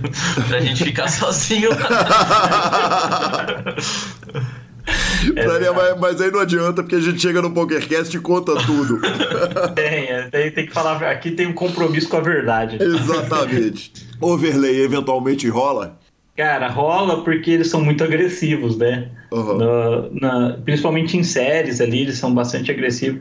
É, rola sim. Assim, a gente fica torcendo para que isso seja cada vez menor e o site vem crescendo muito e isso vem diminuindo bastante até para incentivar a continuar tendo esses eventos muito bons, mas rola, rola overlay sim. Eu, eu não lembro, eu cheguei a comentar do 1 milhão garantido que tem uma vez por mês, né? Esse torneio é. Eu acho que eu esqueci do melhor. Qual o valor do buy dele? É 535, tem uma vez por mês. E satélite pra caramba? Porque, Muitos, porque a, a, grande verdade é que para o jogador recreativo, 535 é, é brutal. E para o jogador brasileiro é mais brutal ainda, né? Exato. Mas tem muitos satélites, muitos satélites. Muito, e assim, se a gente está falando de overlay, aonde que a gente vai achar mais overlay são nos satélites. Principalmente nos que no, no, último final de semana ali que, que antecede o evento, que as vai, vai, vai crescendo, né? Tipo, toda sexta tem lá cinco vagas garantidas, vai chegando, vai ser 10, 20, 25, 50. Aí esses, o overlay é mais frequente. E a cavalaria vai pesada? Quer dizer, os 64 jogadores vai bruto nesse, nesses overlays de satélites? Vai. Infelizmente não tanto assim, né? Mas vai, vai, vai. A gente abre um pouco as pernas, mas não dá para ir todo mundo. é, é, porque tem satélites assim mais caros, né? E satélite é um jogo um pouco diferente. Não são todos os alunos que são muito bons em satélite. É uma é um outro jogo, é uma outra é estratégia, né? Então nem todos são tão bons em satélites. Antigamente existia uma teoria de, que se você não jogava tal Bain, você não deveria satelitar para torneios desse mesmo Bahia, porque teoricamente você não bate o field. Isso hoje, 10 anos depois que eu ouvi essa teoria pela primeira vez, continua sendo verdade? É, eu acredito que isso é uma verdade absoluta e vai continuar sendo por muito tempo, né? Porque de fato o satélite você está você tá jogando um torneio onde, por exemplo, você paga 10% da entrada e que o topo 10% vai ganhar vaga. Então, provavelmente, mesmo você tendo um ROI ali no satélite, o torneio o final é o, é, o, é o torneio, né? O torneio. É, o objetivo é você bater o torneio, né? Você não vai ganhar dinheiro no satélite. Uhum. Então, basicamente, é importante você ter, ter um ROI ali legal para você jogar o torneio, bater o field sim. Eu só não concordo que seja uma verdade absoluta, assim, né? Porque, por exemplo, é muito diferente um torneio, vamos supor, de 500 dólares numa terça-feira à tarde, de um torneio de 500 dólares num domingo com um milhão garantido, né? Eu falo que talvez aí o 500 dólares no milhão garantido, às vezes dá para ir. Uhum. É, não, mas, mas assim, basicamente é que esse torneio é, é muito fácil, então muitas pessoas vão, vão, vão bater o field, né? Mas se você não bate o field, eu acredito que a, acaba sendo parecido. Né? Vocês têm informações de nacionalidade dos jogadores? Quer dizer, onde que está o grosso do field? A, a, gente vê pelos lobbies, né? A gente vê pelos lobbies ali nos sites que, que fornecem essa, essa informação pra gente. Uhum. Mas o, o, Brasil é top 1, top 2, né? Disparado. No Bodog. Ah, no Bodog? Sim. Ah, tá. Não, eu não tenho essa informação tão precisa. Eu sei que uhum. os Estados Unidos é a grande maioria disparado. Quer dizer, então o Bodog está aberto para o mercado americano. O jogador pode entrar tá. e jogar. Sim. Ai. E vários outros países que. Eu não sei certinho, né? Mas fechou para alguns países, mas tem vários países que não jogam nos outros sites, que no Bodog jogam com a ah, gente. Que demais, que legal. E são é, é os favoritos, assim, digamos, sem querer. O, o, os favoritos para vocês pegarem Ganharem, os malandros. Isso. É. claro, né? Porque efetivamente se a pessoa não tem os sites onde o field é mais difícil para treinar, ela vai estar jogando contra um field mais fraco e ela vai desenvolver menos. É esse o raciocínio? Isso. Exatamente. Perfeito. Perfeito. É por aí. Que demais. Vamos falar um pouco de apostas esportivas, porque eu sei que eu tô falando com dois malandros que são aloprados com a aposta esportiva. Inclusive, toda hora que a gente encontra, os senhores estão esperando um resultadozinho para bater, para bater 20k, 50k, 100k. Cara, e a, e a Fúria tá ganhando, hein? É. olha isso, olha isso. Eu não sei, tá aqui de ladinho, né? Ó, eu não sei que dia que vai ao ar, mas hoje eu tô fechado com o Galo, viu, Calil? Aí sim, vamos que vamos. é, na verdade é uma paixão nossa, né? É o nosso, o nosso é, passatempo ali. É... Palmeiras e Fúria é, são, acho que, os nossos, os nossos candidatos prediletos aí, né? Mas recentemente ele. É, o, pessoal, o pessoal vai bloqueando, né? Nossas, nossos limites de aposta, a gente vai ver um negocinho ali, o pessoal vai taxando a gente. É, é, chato isso daí, mas tá bom. E, e, não tem muita solução, né? Isso acaba, acaba acontecendo mesmo em todos os sites de aposta.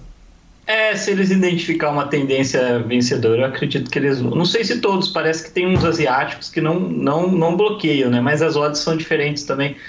É, parece que é, eles querem só as uvas, né, Calil? É. Uma, uma pergunta que eu fiz pro Brasa e eu vou refazer para vocês é o seguinte: o Ed Miller, que é o cara que escreveu The Logic of Sports Betting, que é um livro absolutamente maravilhoso sobre apostas esportivas, outro dia tweetou que ele sonha com o dia que os sites vão, ao invés de banir o jogador que é vencedor, vão pegar o cara, vão falar: vem para cá que nós vamos botar um patch no seu peito e você vai mostrar que a aposta esportiva é possível de ser batida. Vocês acreditam nessa, num futuro desse, numa companhia seguindo essa linha, ou vocês acham que isso é utopia completa? Eu acho que isso é o, é o que o poker faz, né? E dá muito certo. Mas é, é que no poker tem uma diferença muito grande, né, Saulo? O é, jogador está contra... ganhando do outro jogador. Sim, sim. Mas nem todo mundo vê com essa diferença, talvez. É, eu acho eu... que. Né? Eu acredito que, que isso seria muito legal, porque você vai mostrar para mais jogadores novos que é possível, né? Ganhar e tudo mais. Então, seria legal se tivesse é. isso, né? Eu nunca pensando, pensei. Pensando pro mercado, eu acho que é bom, mas eu acho que pro embaixador, né, seria ruim, né? Porque o cara que tá chamando os, os outros para jogar poker é possível ganhar, né? Após esportiva, ele talvez não tenha certeza. É, é um percentual muito menor, eu acredito de, de vencedores nas apostas esportivas do que no poker. É, eu acredito que sim. Na realidade, o que a gente está falando, assim, de apostar nesses times, assim, tipo, basicamente é, é uns gambles que a gente faz, né? Mas a gente acabou ganhando dinheiro mesmo numa estratégia que a gente desenvolveu ali no Counter-Strike e, e, que realmente eu acho que é aí que ganha, quando você desenvolve uma estratégia que você acaba ganhando do site, mas rap, rapidinho assim, com seis meses o site vai identificar e vai te bloquear. E aí eu vou puxar a sardinha para o meu outro patrocinador, que é a Pay for Fun, que trabalha com mais de 300 sites. Então você consegue tirar dinheiro de um site e botar no outro com muita facilidade. Vocês acabam Legal. fazendo esse gato e rato com, com o site, quer dizer, na hora que o site bloqueia, vai procurar outro, porque o que não falta é site de aposta é. esportiva no mundo, né? Acaba que não, porque o mercado que a gente achou, a gente fala, a gente usa muito esse termo hotspot, né? Que é, é só, tem, só, só tem mercado em, dois, em duas salas, né? Então, por mais que tenha, sei lá, um milhão de sites de apostas, de todos que eu já pesquisei, é, esse hotspot é, ele, ele tem só em duas salas, então esse mercado que a gente gosta de apostar, né? Então é. acaba não, não, não tendo isso daí. Seria muito legal se tivesse, né? Em mais, mais salas, porque aí, aí você poderia ser bloqueado em uma e jogar em outra. Sim. É, essa que o Saulo tá falando é no CS. A gente colocava que tal time ia ganhar o primeiro tempo e outro ia ganhar o jogo, tipo isso, né? E a odds era 6,50. Hoje é difícil achar mais que 4. Você viu tanto que tava errado, né? O ajuste. E, e, e, aí vocês atolavam, mandava ver no. Gente, era o máximo Nossa. que cabia. Era, não era, era o máximo, muito. primo.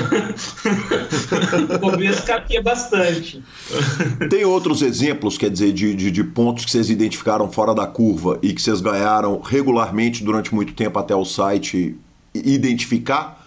É, eu tô, eu tô, eu tô, eu, eu identifiquei um, um pequeno furo assim que o sabe? Quando a gente beta em kill em Counter-Strike, né? Que é onde a gente mais gosta de apostar. É, mas assim, é muito menor do que esse que o Lincoln falou, sabe? Esse que o Lincoln falou era, um, era uma defasagem grande, assim, que, que se você fizesse todos os processos que a gente colocou de fazer ali, se fizesse tudo certinho, é, era muito difícil você perder a longo prazo, sabe? Você ia ganhar certamente. Que bacana, que incrível. E, e o que, que tem de aposta que está envolvendo meu glorioso Clube Atlético Mineiro hoje? Quer dizer, qual que é Bom, o bet? Eu tô numa. Esse daí é Gamble, tá? Eu tô numa combinadinha que é Fúria Atlético e Flamengo. Pra Nossa, Gamble, essa tá dada. É, é 4,7 de odds, mas é, é, esse daí é. Tá a casa nela. Eu vou apontar janela. Oh, exatamente. É maravilhoso. Não pode janela, não, a janela já caiu já. maravilhoso, maravilhoso. Eu, eu não posso torcer contra o América, que anda fazendo um trabalho muito bonito, né? Na primeira divisão, mas também não vou torcer contra o seu bet. Boa. Poker com falinha. Cara, é, é, é um projeto que a gente que a gente iniciou há dois anos e pouco, né, Lincoln? Uhum. Que vem crescendo bastante tem algumas dificuldades de ser um canal é, com revezamento, né? Twitch é, um, é algo que tem uma característica muito individual, né? Sobre engajamento, sobre é, o público se relacionar e se identificar com uma pessoa e a gente trazer esse modelo, que a gente foi o primeiro a trazer esse modelo no poker de, de revezamento de streamers. É, só que deu muito certo para o propósito que a gente quis, né? A gente cria muitas contas novas, a gente divulga bastante o trabalho do Bodog, é, a gente ensina muita gente também.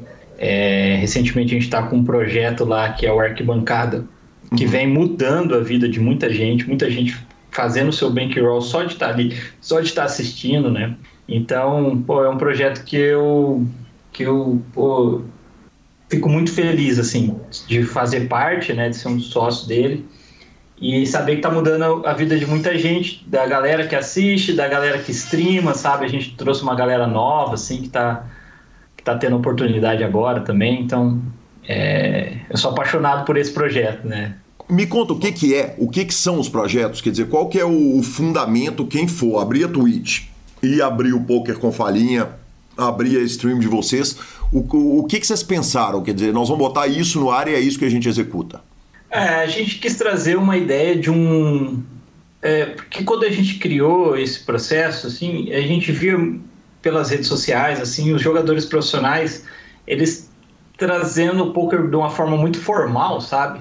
E isso era meio chato, isso parecia ser um pouco é, demagogia também da parte de alguns caras que a gente identificava. E a gente quis trazer um negócio mais contraído, sabe? Um negócio que a pessoa poderia entrar lá, dar uma risada é, e também ao mesmo tempo aprender, sabe? Trazer um meio termo disso tudo é, e não ficar muito no, no formal, no, na, só na análise técnica ali da mão, porque eu acho que a Twitch ela pede um pouco disso, né? Uhum. Na, na época um parece que tava meio que uma bolha assim de regular com recreativo, né? A gente não queria distanciar isso, a gente acha que não, não é certo. Eu lembro Sim. que nessa época tava muito chato isso, sabe? A gente queria todo mundo feliz ali, um trabalhando, um se divertindo e tudo junto, não tem por que ter uma rixa, né? Um distanciamento. E, e onde que entra a falinha? Ah, a falinha é durante toda a stream, né? Aí você tá ali, você, você, pô, você dá falinha no chat, você brinca com a galera, né? Então é o tempo todo dando falinha, não ficando só só no jogo em si, né? Só na, na análise técnica, o tempo todo ali conversando, zoando com a galera. Eu acho que essa que é a falinha. Durante o programa é, teve vários quadros que a gente é, quarta-feira a gente tinha um quadro que era eu, o Saulo, o Pantoja mais um convidado, era eu, o Saulo mais um convidado, que a gente ficava na resenha, bebendo mesmo e conversando o que o chat queria. O chat chegava lá e falava, sei lá, vamos falar de qualquer coisa aqui, a gente falava de qualquer coisa ali, o que o assunto que eu queria, o pessoal queria falar, a gente falava. Aham, uhum, que legal. No começo tinha o Zinhão, tinha o Kaká Gustavo, era muito legal as resenhas. E a gente veio vem mudando os quadros, né? A gente vem atualizando e hoje eu acho que o principal é o arquibancada, né, Saulo? Você vai falar um pouquinho como é. funciona? O arquibancada, Calil, olha que mumu. É, é, é um antes, antes eu preciso de uma tecla SAP de o que é mumu. Olha que melzinho na chupeta. Ah, perfeito, melhorou, melhorou. É, aí eu entendi. É, é, é, que, que acontece? É, a gente define isso junto com a Bodog, a gente, a gente destinou um budget para isso, é, algo em torno de 70, 80 dólares por dia.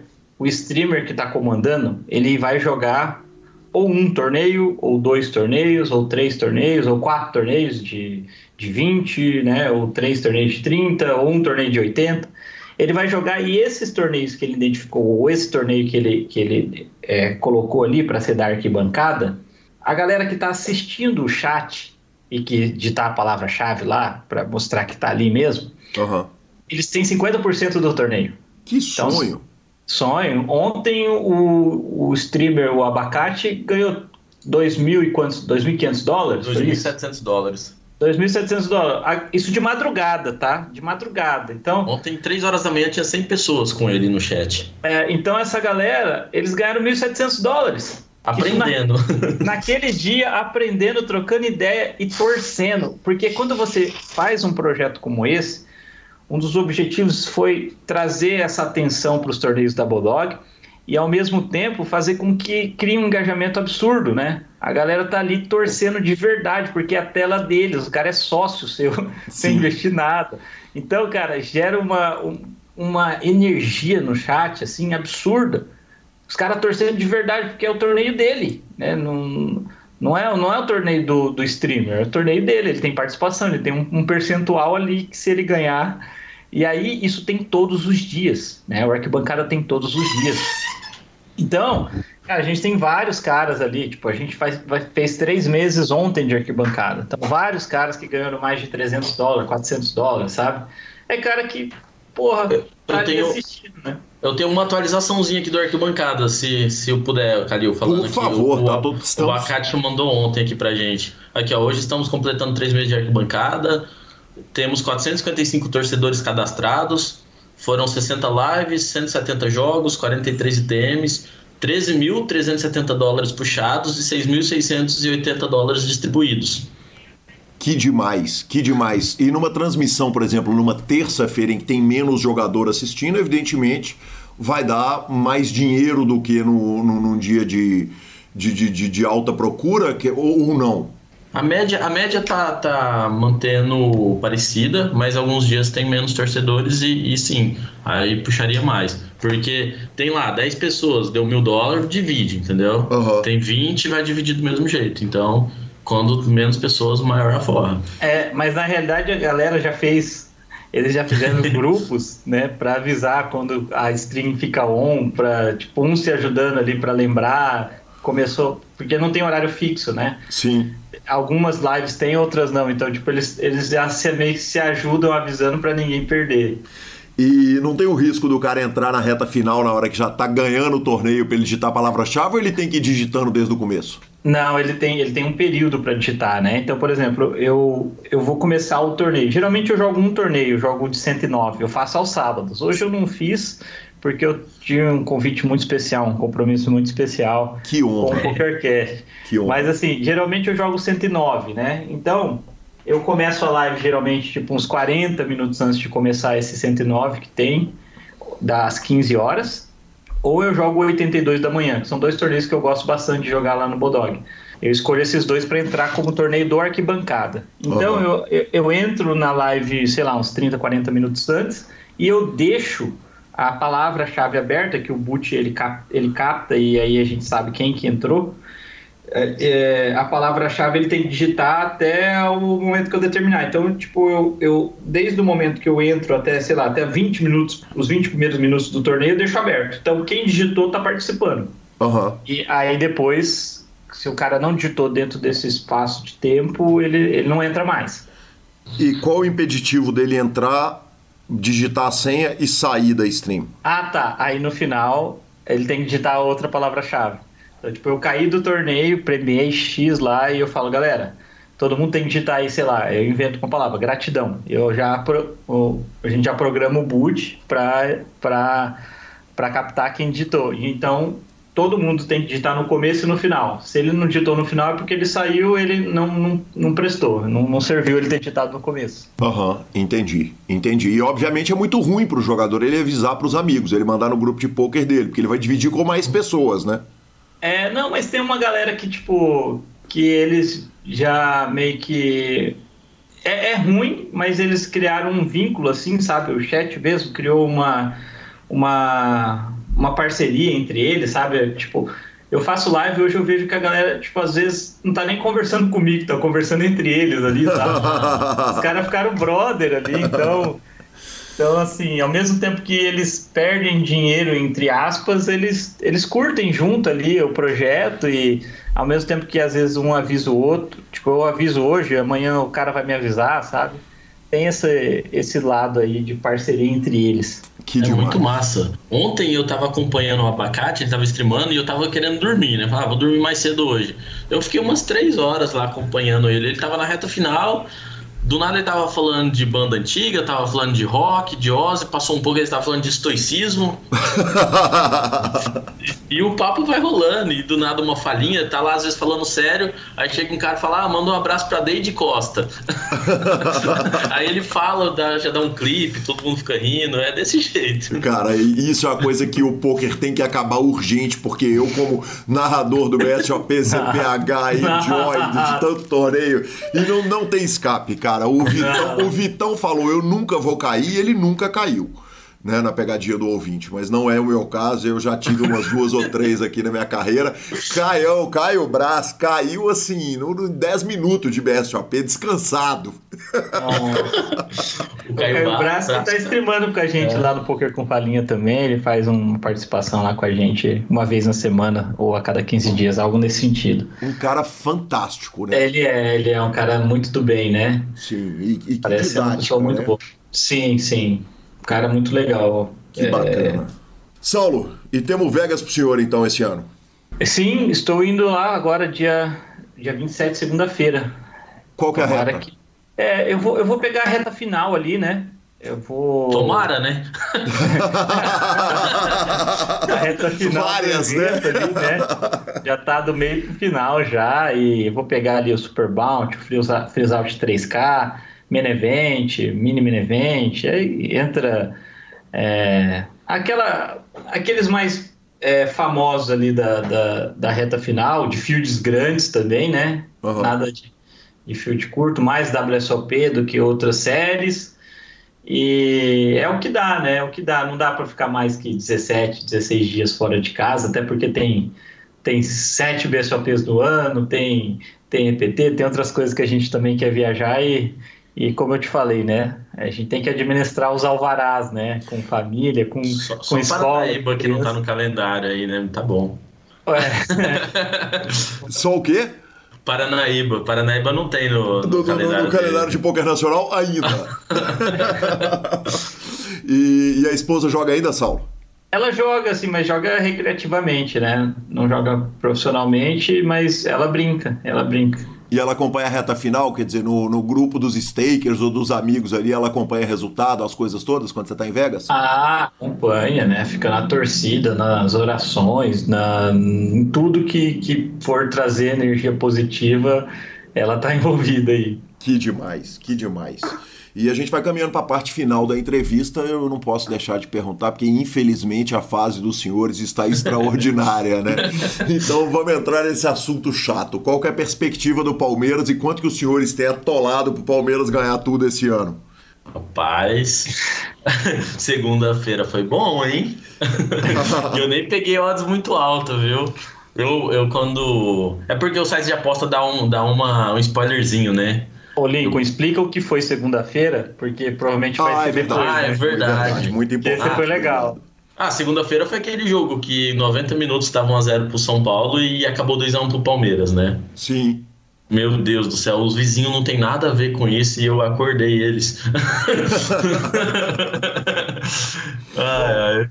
Tá o que, louco. O, o, que eu tenho para falar do Palmeiras, em qual eu quero te faz, fazer uma correção aí em você, Calil, não é uma fase mais, é uma era. O Palmeiras, a gente está vivendo a era Palmeiras, porque fase é um ano, é dois anos, a gente está se caminhando aí para um, um período maior, né? Assim como Barcelona, Real Madrid ali, né? A gente está se caminhando para essa linha. Eu acho que Atlético Mineiro, Flamengo e, e Palmeiras vai dominar aí a, a, os holofotes do, do, do, futebol, agora falando sério, nessa década tranquilamente. Eu não vejo outro time batendo de frente. É, eu brinquei que eu estava no BSOP Rio e a gente vai arrefecendo os humores com relação ao Flamengo, né? Já tem muitos anos o, o histórico de, de, de, de mal-estar entre atleticanos e flamenguistas e eu chego no Rio e os caras voltam a, a, a, botar meu sangue no olho contra o Flamengo com piada, com brincadeira, meu querido Luiz Bloomberg queimando comigo e tal, não sei o quê. E agora os, os palmeirenses estão chatos pra caramba, hein? Então, aí com a gente, é, é, assim, se tem essa rivalidade Atlético e Flamengo, o nosso aqui é com, mais com o Corinthians, né? Mas tá difícil discutir com os caras, né? Os caras até pararam não, não dá. Pelo amor de Deus, porque os senhores, salsicha, a turma toda, os palmeirenses todo, pelo amor de Deus, que sofrimento que a comunidade do poker tá tendo. Tá. Mas, assim, tamo, eu acredito que o Palmeiras é, vem muito forte para Libertadores, pro Campeonato Brasileiro. Agora, agora com essa derrota no, na Copa do Brasil, eu já não sei se dá para manter três campeonatos assim em alto nível, né? Sim. Ah, é ruim, né? Eu acho que a Copa do Brasil é que é o menos gostoso de ganhar dos três, né? É, mas, mas, mas dá grana, né? É, mas eu acho que 1x0 fora de casa é um bom resultado. Ah, eu acho que também Sim. pro Flamengo, né? Eu acho que o Calil não vai gostar muito, mas o 2x0 tava gostosinho. O 2x1 fica, parece que um gostinho chato, é. não fica? Tá, dá um medinho ali, né? Sim, tá, é, louco. É, voltou pro jogo, né? Voltou pro jogo, dobrou, né? É, é chato isso aí. Tá, tá, tá meio short, mas dobrou. mas vamos ver, quarta de final, se a gente passar, né? Palmeiras e o Galo, aí é uma final antecipada, né? Exatamente. Esse PokerCast tem que sair antes da regulada do. e, e, e, por fim, pra gente encerrar, se o Palmeiras for campeão de tudo, os senhores quebra a banca? Ah, não, não ganha tudo não, não tem como. Ah, mas, mas a gente vai machucar eles, viu, Calil? Vai, vai pegar os malandros? Machucar, machucar, viu? Porque, cara, postar no Palmeiras não tem sido uma vida tão difícil, não. E a gente aposta todo jogo. Que demais. Um pouco de torcedor mesmo, né? Uhum, Mas é, claro. É, tá fácil essa vida. Mas uh, já foi difícil uma época, viu? várias já épocas. Quebrar, já quebraram nós, viu? Quebraram várias nós, épocas, várias épocas, senhor. Mas a gente vai ganhar mais dinheiro se algum time brasileiro for campeão do CS no Mundial. Aí a gente fica rico. Aí sim. Porque é mais difícil. É para isso que eu vou estar tá torcendo. Saulo Lincoln. Que prazer receber esses dois, cara. Dois caras absolutamente especiais do poker brasileiro. Que conversa fantástica, que prosa sempre agradável, seja ao vivo, seja online. Essa é uma entrevista que a gente tentou fazer ao vivo, as agendas acabaram não batendo. E que prazer conversar com vocês, cara. Que conversa sempre boa e que, como a gente diz no PokerCast, que homens. Obrigado, Calil, pelo convite. É, eu sou seu fã, acompanho seu trabalho, PokerCast por por muitas vezes, assim, uma época até mais difícil, assim, que eu estava bem ansioso, assim, eu estava caminhando de manhã, eu colocava um, um, um, episódio do PokerCast, era, era muito, me fazia muito bem, e, e, eu gosto bastante desse, desse podcast, de ter um carinho especial, e por as narrações também, o Super Poker, parceiro nosso em várias, vários negócios, então eu, eu, eu me sinto honrado de estar aqui mais uma vez. Eu estou muito feliz também, muito obrigado pelo convite. Muito tempo escuto também. É, eu acho muito legal. Às vezes até em viagem, como a gente já falou. Eu sei que é estranho ficar viajando de carro, né? Mas eu tô ali às vezes ouvindo um podcast um, e caminhando também já ouvi bastante. E gente, eu fiquei muito feliz aí por, por mais um convite, essa com o Saulo, foi muito massa. E tomara que regule bastante aí, né?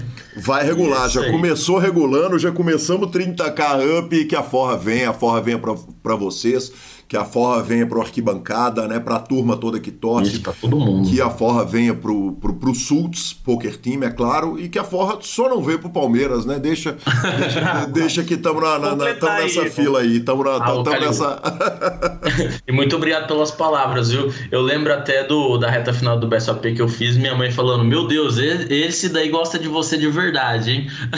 Cara, mas não tem como não gostar. Isso não é não é uma exclusividade minha, é o carinho que vocês têm na comunidade do poker nacional é comprovado por um pet enfiado no peito durante três anos. Quer dizer, quem tem isso no mundo do poker hoje, não é nem no Brasil. São muitos raros os casos e, e o Bodog está de parabéns pela escolha, porque não podia escolher dois seres humanos melhores. Muito obrigado. Obrigado, Calil. Tamo junto demais. Gente, tamo junto e até a próxima. Vamos que vamos, GL, senhores. Um abraço. Valeu, valeu. valeu. Maravilhoso, que homens fantásticos. Muito obrigado por essa entrevista sensacional, sensacional. Obrigado, Lincoln. Obrigado, Saulo. Sucesso. Vamos que vamos. Bora de redes sociais? Vamos, mas não sem antes falar da SX Poker. SX é tudo. É o seu clube, é o maior clube de poker dos aplicativos. É o clube onde eu e Marcelo Lanza jogamos ali. Aliás, andei dando uns tirinhos por lá. Que delícia de jogo. E depósito instantâneo, saque instantâneo e, claro, a oportunidade de você virar agente de poker e arrumar uma renda extra uh, de forma passiva ali, de forma tranquila, maravilhoso. Então, entre em contato com a SX, siga no Instagram e qualquer coisa chame a mim ou Marcelo Lanza que nós damos todas as orientações. Vamos que vamos. Boa. Lanzinha, Agora sim? Histórias de lança na WSOP, né, cara? Deve ter mais alguma coisa do rolê aleatório ali da nossa pauta, porque coisas andam chegando na nossa pauta. Tem mais alguma história daquelas? Ah, acho que daquele nível de insanidade máxima, talvez não. Talvez não, mas eu posso te falar que o Breno Campelo, além de correspondente internacional, é um excepcional guia de viagens, viu? Que demais, hein? Eu posso te falar. Eu e o Gabi tivemos na, na loja Golden Palm Store, a, a loja do Trato Feito. Me diverti horrores, porque são coisas assim. Cara, a gente tá lá, né? A gente fica vendo o programa, então você tem que ir lá dar aquela conferida, né? No, no lugar e é muito divertido.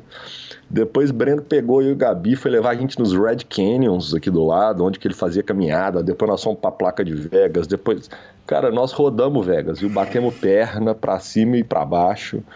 E é uma cidade muito doida mesmo, muito maluca. Passamos o 4 de julho aqui, né? O feriado de 4 de julho, foguetório. Mas aqui é isso, você tá ali encostadinho, de repente você já foi arrastado por cinco malucos para beber num pub a 20 minutos da strip, na hora que você volta tem 18 numa maquininha, 12 numa mesa de roleta. Aqui, aqui o negócio é nervoso, viu? Sensacional. E o senhor pega também um táxi com um amigo do Sam Trickett, dele contando do, do Sam Trickett indo dar o bain de um milhão no Androp. É, cara, eu fui jogar um torneio num cassino chamado South Point, um cassino um pouco mais afastado da strip. E na volta eu tô ali esperando o táxi, e um inglês chega e começa a trocar ideia comigo, eu com meu, né, aquela desenvoltura do meu inglês abrasileirado. E a gente começa a trocar ideia e tal, e aí ele pergunta se eu quero dividir o táxi, eu falo, beleza, tô indo pra strip também, vamos dividir. E aí ele fala, cara, um amigo meu joga poker também e tal, se bobear você conhece ele, você já ouviu falar? Eu falei, ah, qual que é o nome? Ele falou, Sun Tricked. Eu falei, eu não vou falar que eu sou da mídia, né? Vai, vai que ele solta alguma coisinha. Ele fala, ah, ele é, ele é muito maluco, ele começou a jogar e começou a ganhar muito lá, e de repente, na hora que eu vi, ele tava dando buy de um milhão de dólares no One Drop. E pior é que ele foi lá e arrumou 8 milhões de dólares no OneDrop. Aí ninguém parou mais ele e tal, só que ele é meio pão duro, aí começa a contar que o cara é meio pão duro e tal. Não, ele não, não, não, gosta de gastar dinheiro com, pra gente tomar uma, fazer os treinos, começou a falar mal do cara. Eu falei, ah, entendi, vai. que coisa maravilhosa. Aí sim, olha, esses momentos Nelson Rubens são fantásticos, pelo amor de Deus, velho. Pelo amor e eu, ele de tentando Deus. puxar a língua dele, aí chegou o táxi, e aí o, o taxista começou a puxar outro assunto, não deu pra eu puxar mais a língua dele. Se deixa, a gente vitia ali mais uns 15 minutos, falei, vai soltando, vai soltando, tá tudo certo. que demais, que demais. Obrigado, professor, maravilhoso. Cara, ainda nas redes sociais recebemos uma mensagem carinhosíssima do Valeriano Leão, Gui, sou muito fã do programa e viajo a trabalho sempre, escuto os podcasts, queria dar uma sugestão. Uh, pergunta qual que é a mão da vida do jogador, para a gente escutar um pouquinho da parte técnica dessas pessoas que vão no programa. Uh, qual que é a mão inesquecível da carreira explicando o raciocínio, mandou os parabéns pelo programa. Eu falei, bicho, eu faria isso. Mas imagina se eu pedir para os caras começar a contar parada. Eu vou te agradar, imagina o tanto de inimigo que nós vamos arrumar, professor. Rapaz, parada é um problema, hein? Parada Aliás, é um problema. Aliás, na WSOP conta-se parada sem parar também? Deus me perdoe e guarde. Todos os lugares que você vai, tem alguém contando uma parada. Tem sempre uma história feliz ou uma história triste. O bom, pelo menos, eles contam história feliz também. Pô, o que, que você acha do raciocínio? É até interessante você ouvir umas coisinhas. Mas, no geral, é choradeira no balcão e contando história triste, viu? Que e maravilha, muito. que maravilha. Parece aquela música Garçom do Reginaldo Rossi. Daquele nível, sabe? Aquela cara, aquela cara triste, assim, aquela feição meio fúnebre ali, ele contando, pô, mas o cara me pagou e tal. Aí, pô, como que ele me pagou? Tem sempre o como que ele me pagou. que demais, que demais. E por fim, cara, o... eu não sei se você viu no grupo da pauta, se não viu, corra lá, porque eu mandei o vídeo. A Catarina, filha do Rodolfo Cavinato, dançando Ace of Spades no final do programa. O vídeo, inclusive, começa com sua voz despedindo e depois começa a tocar Ace of Spades, velho. Ela, uma bebezinha no carro, dançando, se divertindo na pampa. Meu coração derreteu instantaneamente, Marcelo Lanza. É, de, não vou falar que é sobre isso, que o senhor não gosta. é disso que o povo gosta, só pra você ver, bem treinada, desde cedo. Exatamente, cara, foi demais, foi demais, maravilhoso, que lindeza. Bora de finalização. Superpoker.com.br, tudo sobre poker no Brasil e no mundo. Onde tem poker, no Super Poker está na aba de clubes, a guia de clubes do Brasil, onde jogar e agenda diária de torneios, na aba de vídeos e no YouTube, transmissões ao vivo dos maiores torneios de poker do mundo, análises técnicas, programas de humor e entrevistas icônicas. Bibilisca.com, cobertura mão a mão de torneios pelo Brasil e pelo mundo. E antes da dica cultural, eu queria mandar um recado. A turma que participou dos rankings com a gente, as camisetas já estão prontas e nosso querido Eduardo tá fazendo as canecas. Então a premiação tá atrasadaça, tô ligado, mas já tá indo. As camisas já estão aqui, o senhor já recebeu a sua e Gabriela Belisário também, e estão lindas, e logo, logo vão as premiações todas. Boa! E com vocês, Guilherme Calil na dica cultural, porque obviamente eu não tenho nenhuma. Cara, assisti um filme muito legal, um filme argentino chamado Un Oso Rojo, um urso vermelho. Uh, enfim, cinema clássico argentino, história com emoções, violência. Cara, o cinema argentino na sua melhor forma, achei sensacional, achei fantástico. E a minha outra dica cultural é não peguem Covid, né, cara? Fui fazer uma viagem esse final de semana para Tiradentes com uma mulher que muito amo e que mora no fundo do meu coração, e nós atingimos, não vou falar o nome dela porque não foi autorizado a dizer, mas temos um total de duas viagens, Rio de Janeiro em janeiro e Tiradentes esse final de semana, e duas Covids, as minhas duas únicas Covids e as duas dela. Então, fui informado o seguinte: GG não viajo mais com C. Fico triste, mas acho justo, né, professor Marcelo? E... É, vocês não trabalham com variância, né? Exatamente, cara. Variância zero. Variância deixa pro poker. Covid e viagens eu tenho 100% de aproveitamento. Que casal, que máquinas. Maravilhoso. Arroba Gui Calil e arroba Lanza Maia são os nossos Instagrams e Twitters. PokerCast é trazido a você pela Bodog, pela Suprema Poker, pela Pay for Fun e pela SX Poker. Estamos no Spotify, Deezer, YouTube, Amazon Music e Podcast Players. Nos indique, nos dê cinco estrelas. E a edição é do fantástico Rodolfo Vidal. Um grande abraço a todos e até a próxima semana. Valeu! Win some, lose some, it's all the same to me. Pleasures you play,